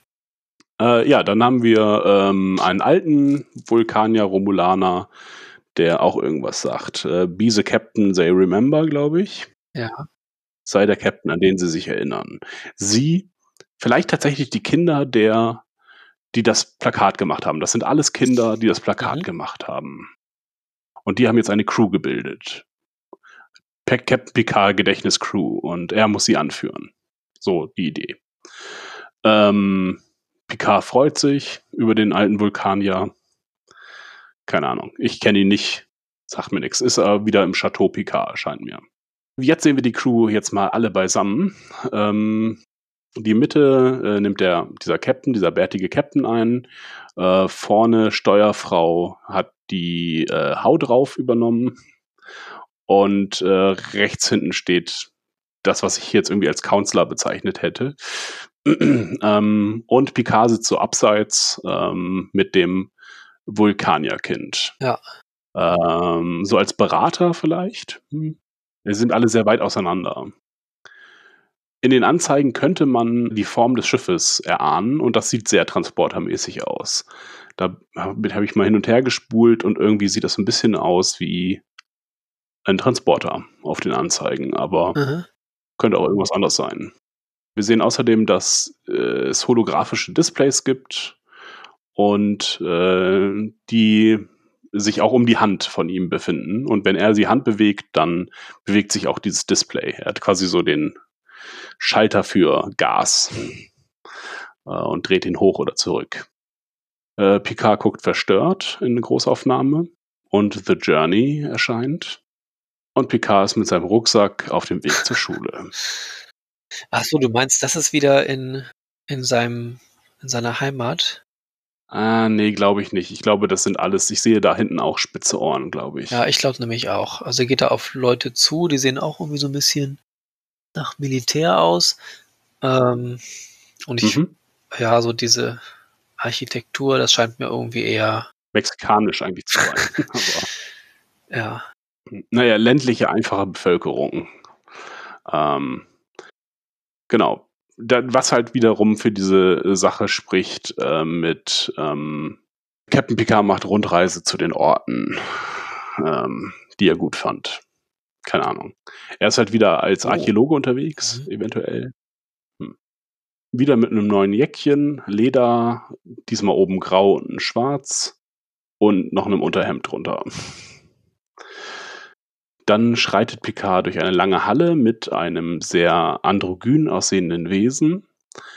Äh, die Szene hat mich an Star Wars ähm, Episode 2 erinnert, äh, wo hier der mit dem langen Hals Klonplaneten äh, Ja. Obi-Wan ähm, durch einen langen Korridor geht. Hinten sind auch Drohnen zu sehen, glaube ich. Könnte sein, ja. So Lichtdrohnen. Mhm. Und sie lächelt sehr verzückt in der letzten Szene. Keine Ahnung, kann ich nichts mit anfangen mit der, mit der Szene. Jetzt sehen wir noch einen neuen Charakter, nämlich einen Vulkanier, der durch irgendwie Sicherheitsscans geht. Ähm, auf eine, ah, da sehen wir ein bisschen, in dem Hologramm sehen wir diese Silhouette von einem Schiff. Und das könnte eins von diesen Schiffen sein. Äh, ich bin jetzt bei 1 Minute 25, Ja. genau. Ich versuche gerade, wir haben ja nicht ganz die gleichen Videos. Mhm. Äh, eins von den Schiffen zu sein, die wir vorhin gesehen haben, die auf dem Planeten zu. Ja, vielleicht gewandert ist es eine. Silhouette eines Schiffes, vielleicht auch. Eventuell, ja. Man muss ja hier ein bisschen interpretieren. Auf jeden Fall äh, Romulaner Vulkanier. Äh, das, äh, Wir, wir befinden uns übrigens auch ziemlich offensichtlich auf der bösen Seite. Denn es ist rot und es ist Ja. bedrohlich. Das schafft Star Trek ja schon so zu transportieren. Mhm. Ja, das sieht. Ja, erzähl weiter. die Tür sieht eindeutig äh, romulanisch aus, die sich dann öffnet. Äh, und er scheint scheinbar äh, in das Zimmer zu gehen, äh, wo sich die junge Frau befindet. Wieder mit der Mhm. Kette um. Ähm, die dort zu leben scheint. Das äh, sitzt auf ihrem Bett. Dort ist eine Art Kuscheltier links daneben, so eine Puppe und viele Pflanzen. Sie meditiert vielleicht.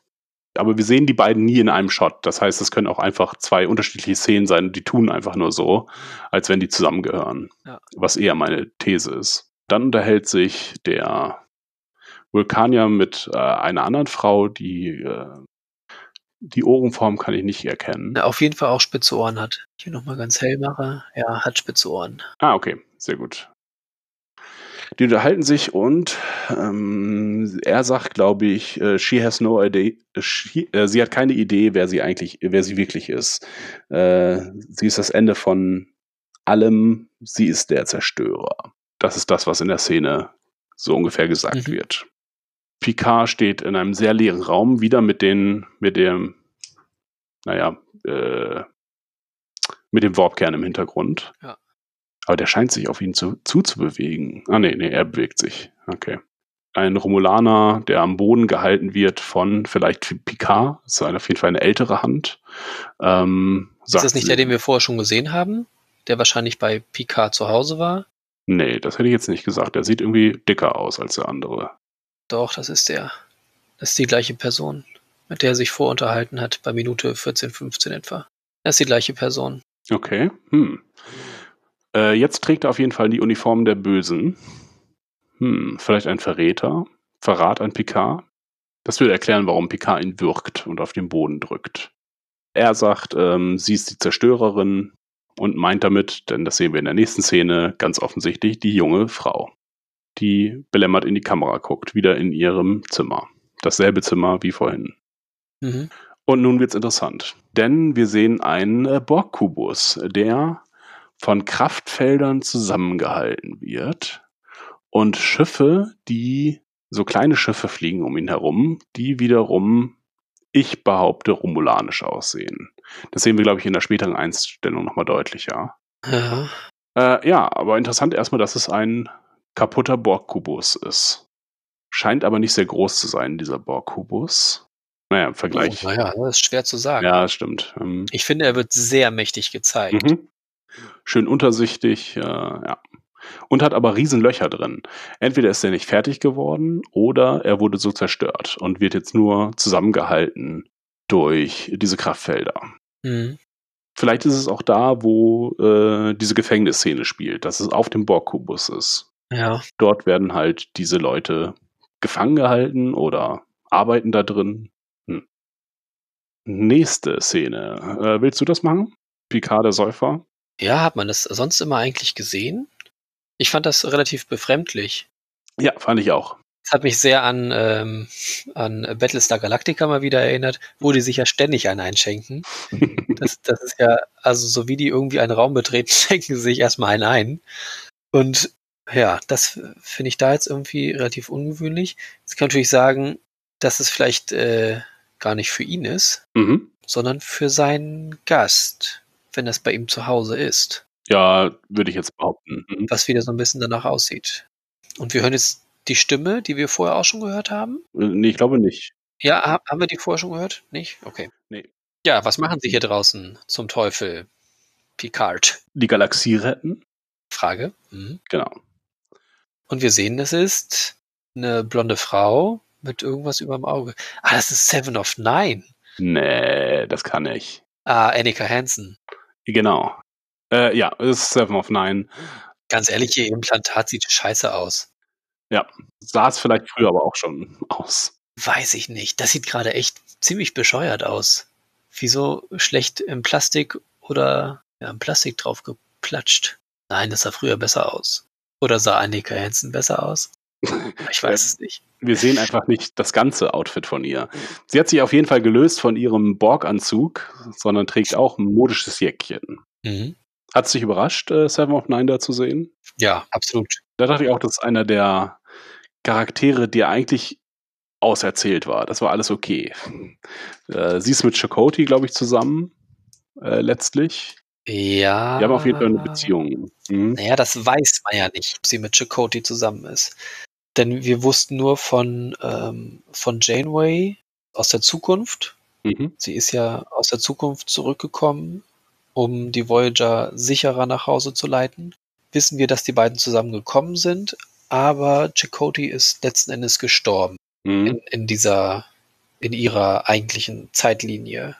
Und dadurch, dass sie sie ja dann viel früher nach Hause geholt hat, wissen wir nicht, wie sich die Dinge weiterentwickelt haben. Also sie hatten eine Liaison, aber ob sie noch wirklich ein Paar geworden sind, weiß man ja nicht. Aber wir sehen schon, wie sie daten zum Beispiel. Ja, ja, genau. Das passiert noch äh, auf der Voyager. Aber das heißt ja nichts. Wir haben auch gesehen, wie Diana Troy und Worf gedatet haben. Das stimmt. Ist auch immer noch unklar, wer nun wer.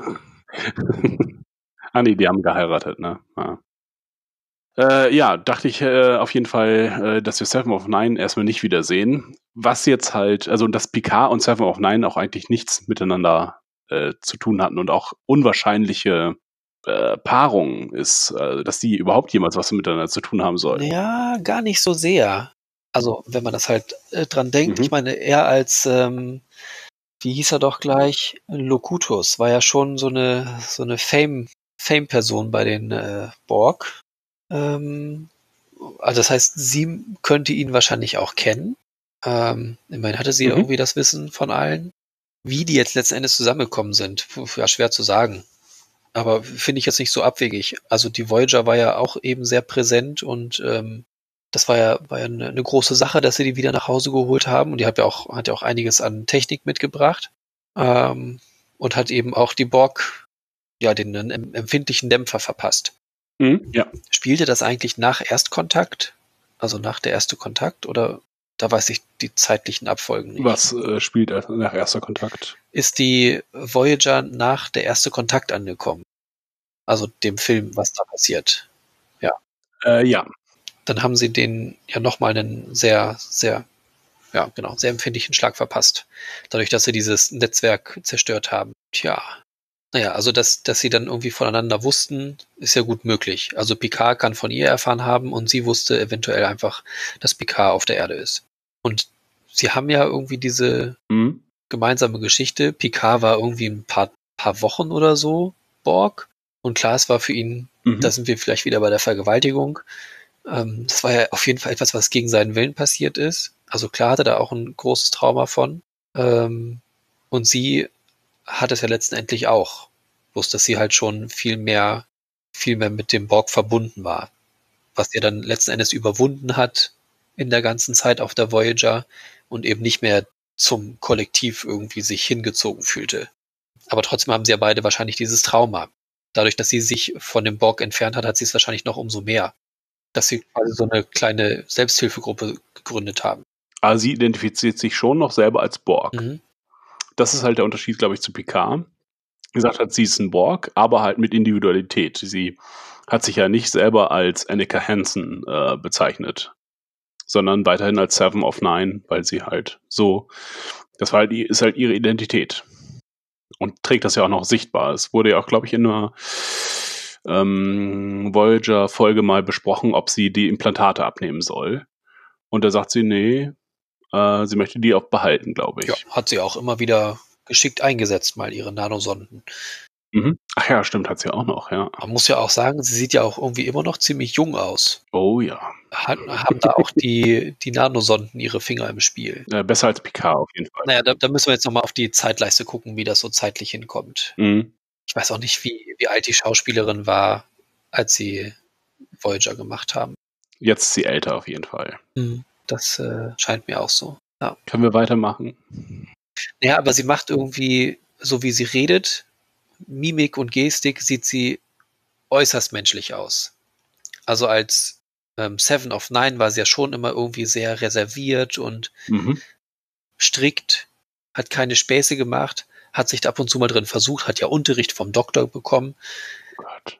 aber jetzt wirkt sie irgendwie so völlig entspannt und sagt das ja auch so letztendlich ironisch. Was machen Sie hier draußen? Wollen Sie die Galaxie retten? Dann gehen wir weiter. Wir sind jetzt im Inneren des Borg-Kubus, glaube ich, wenn ich das richtig sehe. ja, das ist eine ganz kurze Szene, ja. Da fliegt auch eine Menge hin und her. Ja, die auch wieder, also so auf jeden Fall ähm, vogelartige Schiffe äh, oder haben Flügel auf jeden Fall. Die fliegen da lang, aber auch Shuttles und Da der nächste Shot äh, wieder diese Crew ist, könnte nicht auch deren Schiff so ein Schiff sein? hm, So ein Flügelchenschiff? ja, das könnte hinhauen. Das würde auch dieses langgestreckte erklären hinten äh, beim Schiff selber. Hm. Äh, ja, die Crew äh, hat in dieser Szene Spaß, wie man an der Pilotin sieht. Ähm, äh, die Pilotin hat Spaß, alle anderen sind sehr, gucken sehr angestrengt. Das heißt, sie fliegen irgendwo durch. Wa wahrscheinlich müssen sie aber immer noch, also die Schauspieler, auf ihren Stühlen sitzen und sich, Bewegen. Ja, das wäre was, wo dann drauf zu achten ist. Es fehlt ihnen äh, links vorne auf jeden Fall jemanden, jemand. Ja. Warum sich da keiner hinsetzt, äh, unklar. Es ist auch sehr viel Platz einfach äh, zwischen den Personen. Scheint mir irgendwie unpraktisch zu sein, denn das sind so Gästesitze hinten, habe ich das Gefühl. Ja, und es haben nur zwei Leute scheinbar eine Aufgabe, weil die, die hinten rechts sitzt, die Blonde, die macht nichts.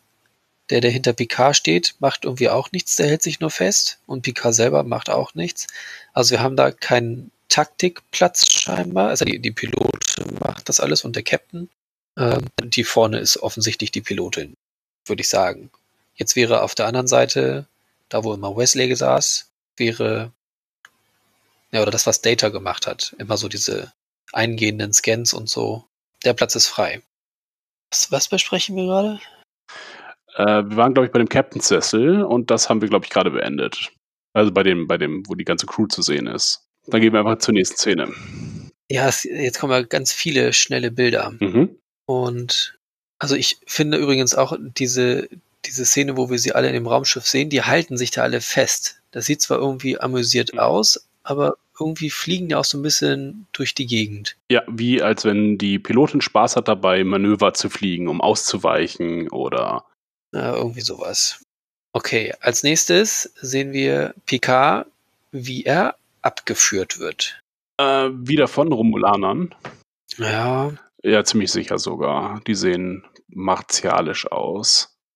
Äh, allerdings äh, nicht so martialisch wie die Leute in den schwarzen Anzügen. Ich glaube, das sind, das sieht so ein bisschen wie Rebellen aus. Oder ja, ich finde nämlich auch, also die sehen so, ich finde, sie sehen nicht ganz so romulanisch aus einfach. Mhm. Ja, gerade der Typ rechts erinnert mich sehr an äh, Nero. Nemo? Wie heißt er denn? Nero, ja. Ja, okay. Ansonsten haben sie abgetragene äh, Ausrüstung, so ein bisschen geflickt sieht es aus oder zusammengewürfelt. Und Picard hält irgendwas in seiner rechten Hand. Ja, wo ich sagen würde, es sieht aus wie ein Degen oder sowas. Ja, bin ich auch drauf gekommen. Hm. Als wenn er gefochten hätte mit jemandem und hier jetzt den Kürzeren gezogen hat. Ja, ich glaube, er ist doch Fechter, oder? Hat man ihn nicht mal auch in irgendeiner Folge fechten sehen? Ja, mit Geinen. Da zieht er Geinen ab. Ah. Die fechten ein, zwei Episoden. Insofern möglich. Aber warum hat er den Degen dann noch in der Hand? Hm. Tja, vor allem, wenn er gerade abgeführt wird. Vielleicht hat er, also er sieht auch so, ja, Bisschen betrunken ist- aus? nee, es ist, die ist unglaublich kurz, die Szene. Ich hätte jetzt gesagt, er sieht nicht ganz so unglücklich aus. Also, ja, dass er wirklich tatsächlich aus einer Kneipe kommt oder so. mhm. Ja, muss nicht sein. Es ist auf jeden Fall wieder da, wo er lang gelaufen ist. Mhm. Wo, wo wir ihn schon mal haben langlaufen sehen, wo ich meinte, es sieht so ein bisschen aus, als würde er da auf, auf Leute zugehen, wo du von Mexiko sprachst. Das sieht wieder sehr ähnlich aus. Das sind die gleichen Lampions, Mhm. ähm, das gleiche Geländer, würde ich sagen. Auch vom Outfit her stimmt es, äh, trägt wieder dieses Jäckchen. Äh, dann sehen wir, wie von einem Borg ähm, die Implantate entfernt werden. Auf irgendwie eklige Art und Weise. Ja, und ich hab, hatte zuerst sogar Ja. nur gesehen, dass dem da was vom Kopf weggenommen wird. Ähm, aber ja, da, da ist schon irgendwie einiges mehr zu sehen. Also einmal noch diese Schlauchanschlüsse in seinem Torso, Mhm. ähm, sowieso das ganze Vernarbte und ähm, auf seinem, seinem linken Auge, von, von der Seite, wo jetzt halt auch was weggenommen wird, ähm, das halt auch dieser Augenanschluss für, Mhm. ja, was auch immer. Der Laser, der dann. Ja, und äh, auf dem Tisch dahinter liegen auch noch irgendwelche Bohrer, wo es noch nach Hautresten aussieht, die da noch dran kleben an der Spitze. Also da wird ja intensiv gearbeitet. gewerkelt an ihm. Um ihn wiederherzustellen oder um die Technologie abzugreifen. Hm. Ah, schwer zu sagen. Äh, aber wieder ein Mensch, also oder zumindest äh, kein Vulkanier. Ähm, hat wieder normale Ohren. Nächste Szene ist dann auch passend dazu ähm, Seven of Nine, die wieder vor diesem Warpkern steht, Mhm. Vielleicht. Ja, diesmal blau leuchtend, aber also vielleicht in, Mhm. in Benutzung gerade. Vorher war es ja eher so rötlich. Ja. Aber auch nur ganz kurz. Also da ist halt ganz spannend der Überschwenk von, von einem Borg, der entborgt wird zu ihr. Ähm, Sie schaut auch so ein bisschen betroffen aus. Das wäre so meine Interpretation. So als wenn das nicht gut wäre, was die Leute da machen mit den Borg. oh, Also es hängt nicht zusammen, die Szenen, sondern nur so Inhalt, also nur vom Trailer. ja. Ah, das. Ah. Es gab ja mal die Voyager-Folge, wo sich Seven of Nines oder Drohnen, ähm, ähm, nicht Drohnen, ähm, Nanosonden von ihr mit dem ähm, Holo-Emitter vom Doktor verbunden haben. Und daraus entstanden, da dieser Mhm. Holo-Emitter ja Zukunftstechnologie ist, ist ein Zukunftsborg. Der hatte auch irgendwie so einen einfachen Namen. Eins oder wie hieß der denn? Ja, One of Two. Keine Ahnung, nee, ja. Ähm, ja, und der war ja auch ein anständiger Borg. Also der war ja erstmal losgelöst vom Kollektiv Äh, ja. und hat dann aber auch erkannt, dass das Kollektiv irgendwie böse ist, nachdem er da auch irgendwie mit verbunden wurde und hat sich ja dann, glaube ich, auch selbst zerstört, um ja halt eben nicht dem Kollektiv in die Hände zu fallen. Mhm. Ähm, ja, stimmt. Und du hattest ja eben gesagt, Seven of Nine ist ja immer Seven of Nine geblieben, ist Borg geblieben. Wenn sie versucht hat, wieder so eine Art Kollektiv aufzubauen, aber halt ein positives Kollektiv, das halt eben nicht versucht, alle zu assimilieren, sondern halt nur, keine Ahnung, Mhm. Kranke oder ja, Leute, die sich das, die sich da freiwillig hinbegeben haben, um halt Leute vielleicht zu heilen oder wie auch immer, dass sie eher schon vorhandenes Wissen genutzt hat. Ähm, ja, es ist, ist sehr weit hergeholt vielleicht. Vielleicht aber auch nicht, denn es existiert ja irgendwie Borg-Technologie. Also das kann natürlich zusammengesetzt sein aus, aus ähm, ja, vergangenen Schlachten, denn die Borg waren ja nun mal ein paar Mal da. Ja, oder dass es halt irgendwie so die, die Relikte sind von, von Sevens Versuch, halt wieder was zu, ja, was Neues zu schaffen. Ich erinnere mich da an was anderes. Und zwar, es gab ja so eine Untergrundbewegung bei den Borg. Ja. Ähm, und die, also, dass sie sich, wenn sie in den Alkoven standen, dass sie sich dann im Unterbewusstsein irgendwie alle miteinander verbunden haben, abseits vom Kollektiv. Und so eine In Art. Unimatrix Zero. Ja, genau, richtig. Und sich dadurch so eine Art Borg-Revolution auch äh, so un- untergrundartig gebildet hat. Mhm. Und vielleicht, da sind wir jetzt schon am großen Theorienspinnen, sind diese abtrünnigen Borg in ein scheinbar sicheres Gebiet geflogen, nämlich dem äh, Beta-Alpha-Quadranten, um halt dem Kollektiv zu entkommen. Und dort wurden sie leider von den Vulkaniern abgefangen, die die freundlichen Vulkanier? Absichten, äh, von den Romulanern äh, abgefangen, die die freundlichen Absichten jedoch ausgenutzt haben, um an die Technologie ranzukommen, um ihr äh, untergehendes Imperium zu retten. Also sind es eigentlich freundliche Borg-Drohnen, Ja. die jedoch ähm, ausgenutzt werden von den Romulanern. Werden dort gefangen gehalten, äh, sie, ihre Borg-Technologie wird ihnen abgenommen, um daraus Erkenntnisse erziel zu erzielen oder was weiß ich, was zu machen. Und nun geht es quasi darum, dass Picard als Locutus, als ein ehemaliger Anführer, äh, versucht, diese Borg-Flüchtlinge zu retten. Mhm. Und das wäre dann halt wieder meine Theorie, dass halt äh, dieses, diese Fra äh, Frau, diese junge Frau, vielleicht deren, sowas wie deren Borgkönigin ist oder zumindest eine, die entkommen ist, um Picard darauf aufmerksam zu machen, dass hier ein furchtbares Verbrechen stattfindet. Vielleicht mit Wissen der Föderation, vielleicht auch nicht. Und deswegen muss er sich äh, mit seiner Undercover-Gang ähm, muss er ins romulanische Gebiet fliegen. Mhm. Theorie. Denn nächste Szene ist auch direkt eine Fluchtszene scheinbar, wo der äh, bärtige Romulaner vielleicht oder irgend, naja, na, man weiß es nicht, eine Person mit der jungen Frau flieht und dieser ganze Gang sieht sehr borgartig aus. Boah, ein bisschen wenig grün. Ja, stimmt, und es fehlen auch die Schläuche, aber dieser, ja, dieses eckige, Ja, diese gerade Anordnung. Das, ähm, das, was wir schon aus diesem eventuellen Borg-Kubus gesehen haben, war ja aber auch, da fehlt ja auch das Grün. Das war ja auch sehr hell und es sah irgendwie Mhm. aufgeräumter und ordentlicher aus. Ja, könnte das sein.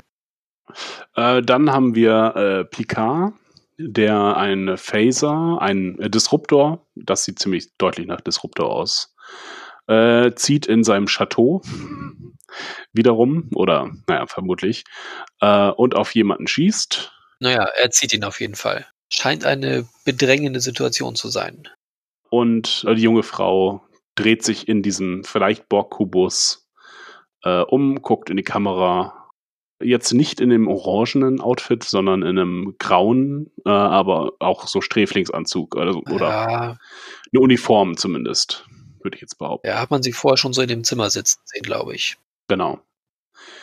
Es scheint mir sehr praktische Kleidung zu sein und nicht äh, Kleidung, die aus ästhetischen Gründen gewählt wird. Eher wie zugeteilte Kleidung. Ja.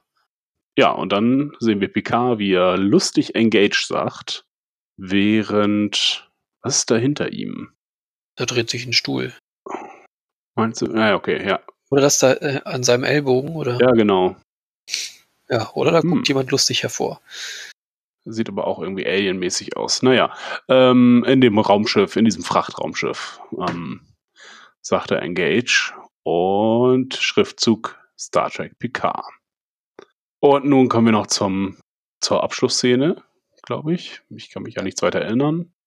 Picard spielt Karten mit einem äh, Earl Grey Tea. Äh, wieder sehr klassische TNG-Tasse. Und es ist Tee und vermutlich dann also Earl Earl Grey spielt Karten und sagt, ähm, I want, don't want the game to end. Ich will, dass das Spiel nicht endet.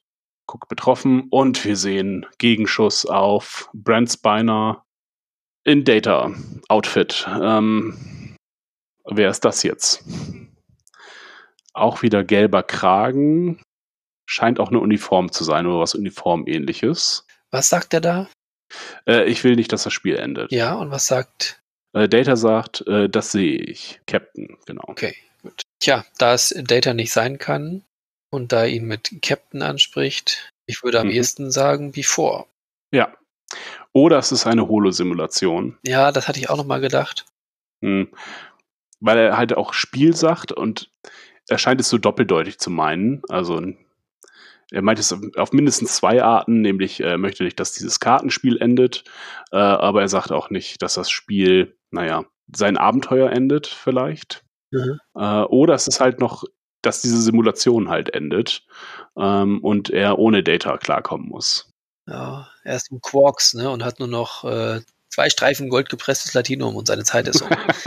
ich will nicht, dass es vorbei ist. Ja. Ähm, zu, zu dem Data-Gesicht fand ich nur immer, er sieht einseitig so dick aus. Also wenn wir Mhm. drauf gucken, die rechte Seite ist irgendwie viel breiter als die linke Seite. Und das irritiert mich sehr. Also klar, Brent Spiner hat sich auch verändert. Äh, aber ist das hier jetzt eine Computersimulation? Oder ist es Brent Spiner?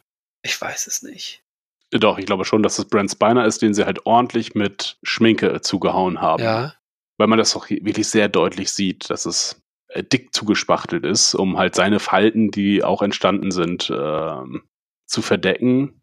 Und tatsächlich auf den Fotos hat Brent Spiner auch so ein, ein schiefes Lächeln, als wenn er dann schon einen Schlaganfall hätte. aha. auf die aktuellen Fotos. Ja, vielleicht äh, mussten sie das so ein bisschen ausgleichen oder mit, haben sie es noch mit Computer verjüngen versucht und es ist ein bisschen schief gegangen. Ist halt blöd, wenn man Alters, äh, einen alterslosen Androiden hat, der aber dummerweise von einem Schauspieler gespielt wird, der tragischerweise altert. Ja, äh, können sie aber auch nicht anders machen. Sie mussten ihn nehmen. Sie könnten jetzt nicht einen anderen Schauspieler nehmen, der halt ähnlich aussieht äh, weil es eh so eine Reunion-Serie ist. Das wäre, äh, da würden die Fans richtig äh, hochgehen, glaube ich. Ja, muss ja auch nicht. Also ich meine, wenn das jetzt irgendwie optisch nicht so ganz hinhaut, ist das, finde ich, auch nicht so ein großes Drama. Mhm. Zumindest an dieser Stelle. Ja. Aber ich fand es halt erstmal irritierend, so im ersten Blick. Ah, es scheint doch keine Uniform zu sein. In einem der letzten Bilder sehen wir nämlich, ähm, wie er zwar den Kragen hat, den gelben Kragen, aber da drüber anscheinend noch eine Jacke trägt. Wer jetzt? Äh, äh, Data. Ähm, es scheint keine Uniform zu sein, keine aktuelle. Äh, da ganz rechts, auf der rechten Schulter sieht man halt, dass er noch eine anderfarbige Jacke drüber trägt. Ähm, also trägt er keine Uniform, also ist er nicht am aktiven Dienst wahrscheinlich, sondern vielleicht, äh, weil es Before ist und er nur so eine Tech, so eine Art Technikeruniform hat, weil er dort an ihm experimentiert wird oder an seinem positronischen Gehirn gearbeitet wird. Er hat auch nicht so viele Emotionen, zeigt jetzt äh, Data. Also nicht den Witz, den er irgendwann eigentlich doch entwickelt hat. Scheint sehr nüchtern, androidenhaft zu sein, eher als wenn er Before wäre. Ja, aber ich finde, das ist da schon sehr schwer zu sagen. Also auch Mhm. Data, dem, wie wir ihn zuletzt gesehen haben, in Nemesis eben, ähm, war halt, finde ich, so wie er da zu sehen ist. Wenn er gerade weiß, er muss ernst Mhm. sein, er hat ja gerade, er erkennt das, dass der Captain gerade sein Herz quasi ausschüttet, dann macht er da keinen Witz. So viel Taktgefühl hat er schon. Ja. Das heißt Taktgefühl, so viel, so viel Verständnis, Empfinden hat er dafür. Ja, was halt nur generell komisch ist, dass ähm, äh, wenn ein funktionierende Data da ist, äh, warum er ihn dann nicht mit auf die Mission nimmt. Also scheint er doch nicht so gut zu funktionieren. Entweder ist es eine Holo-Simulation oder es ist halt äh, Before, der nicht einsatzfähig ist, weil Mhm. geistig behindert, quasi. Ja. Ja, nur so erklärt mich das, äh, erklärt sich das. Ich glaube, das könnte halt auch wieder an der Picard äh, macht seine Tour, an seine Revival-Tour äh, liegen und dann besucht er halt auch Before im Labor, wo an ihm gearbeitet wird, geforscht, wie auch immer. Da hältst du auf jeden Fall dran fest, ne? An der Tour. Ja, erstmal. Äh, ja, und damit endet der Teaser-Trailer. Ja. Wie fandest du ihn? Ähm, ja, man muss den auf jeden Fall häufiger gucken, ähm, Mhm. um halt auch viel wahrzunehmen, was mich vielleicht generell nochmal dazu bringt, Trailer nochmal, wo ich die Sachen vielleicht grundsätzlich spannend finde, sich genauer anzugucken. Also ich finde, es gibt halt so eine gewisse Ahnung schon mal auf das, was kommen kann. Vielleicht lagen wir relativ richtig mit unseren Vermutungen, aber das ist, ich finde, wir haben schon immer so relativ das naheliegendste gewählt. Also von dem her, was sie uns zeigen, Mhm. ja, diese junge Frau wird halt eine Schlüsselfigur sein. Es wird was mit Borg zu tun haben. Ich weiß nicht, ob jetzt tatsächlich diese Data-Sache so eine große Rolle spielt. Eventuell für Picard, dass er sich halt irgendwie Vorwürfe macht, ja, da halt Mhm. Data verloren zu haben. Allerdings ist es auch ein bisschen, naja, also sie mussten ja nicht mit so vielen Verlusten arbeiten oder Picard ja nicht so viele, weil aus seinem wirklich näheren Umfeld da hat er relativ wenig Leute verloren. Das ist Tasha Yar, die gestorben ist. Seine ganze Familie. Ja, von denen, die wir gesehen haben, wo er halt für verantwortlich ist. Für Datas Tod ist er letzten Endes vielleicht auch mit verantwortlich. Für Tasha Yars Tod ist er auch mit verantwortlich. Dass seine Familie gestorben ist, dafür konnte er wahrscheinlich nichts. Mhm. Ja, aber dass dieser Tod von Data ihm halt immer noch zu schaffen macht. Dass er deswegen halt auch Before aufsucht oder eben halt diese holographische Abspielung hat. Ja, er hat so seinen Protégé verloren, ne? Ähm, wo sie gegenseitig was voneinander lernen konnten, weil Riker war halt schon abgeschlossen. Ja, Da hat sich ja auch ähm, Picard immer gefragt, warum er nicht jetzt mal langsam ein eigenes Schiff äh, sich nimmt. Ja. Und er hat ihm das ja schon längst zugetraut. Ähm, und da war eher das Problem, dass Riker halt die Enterprise wollte. Mm, ja.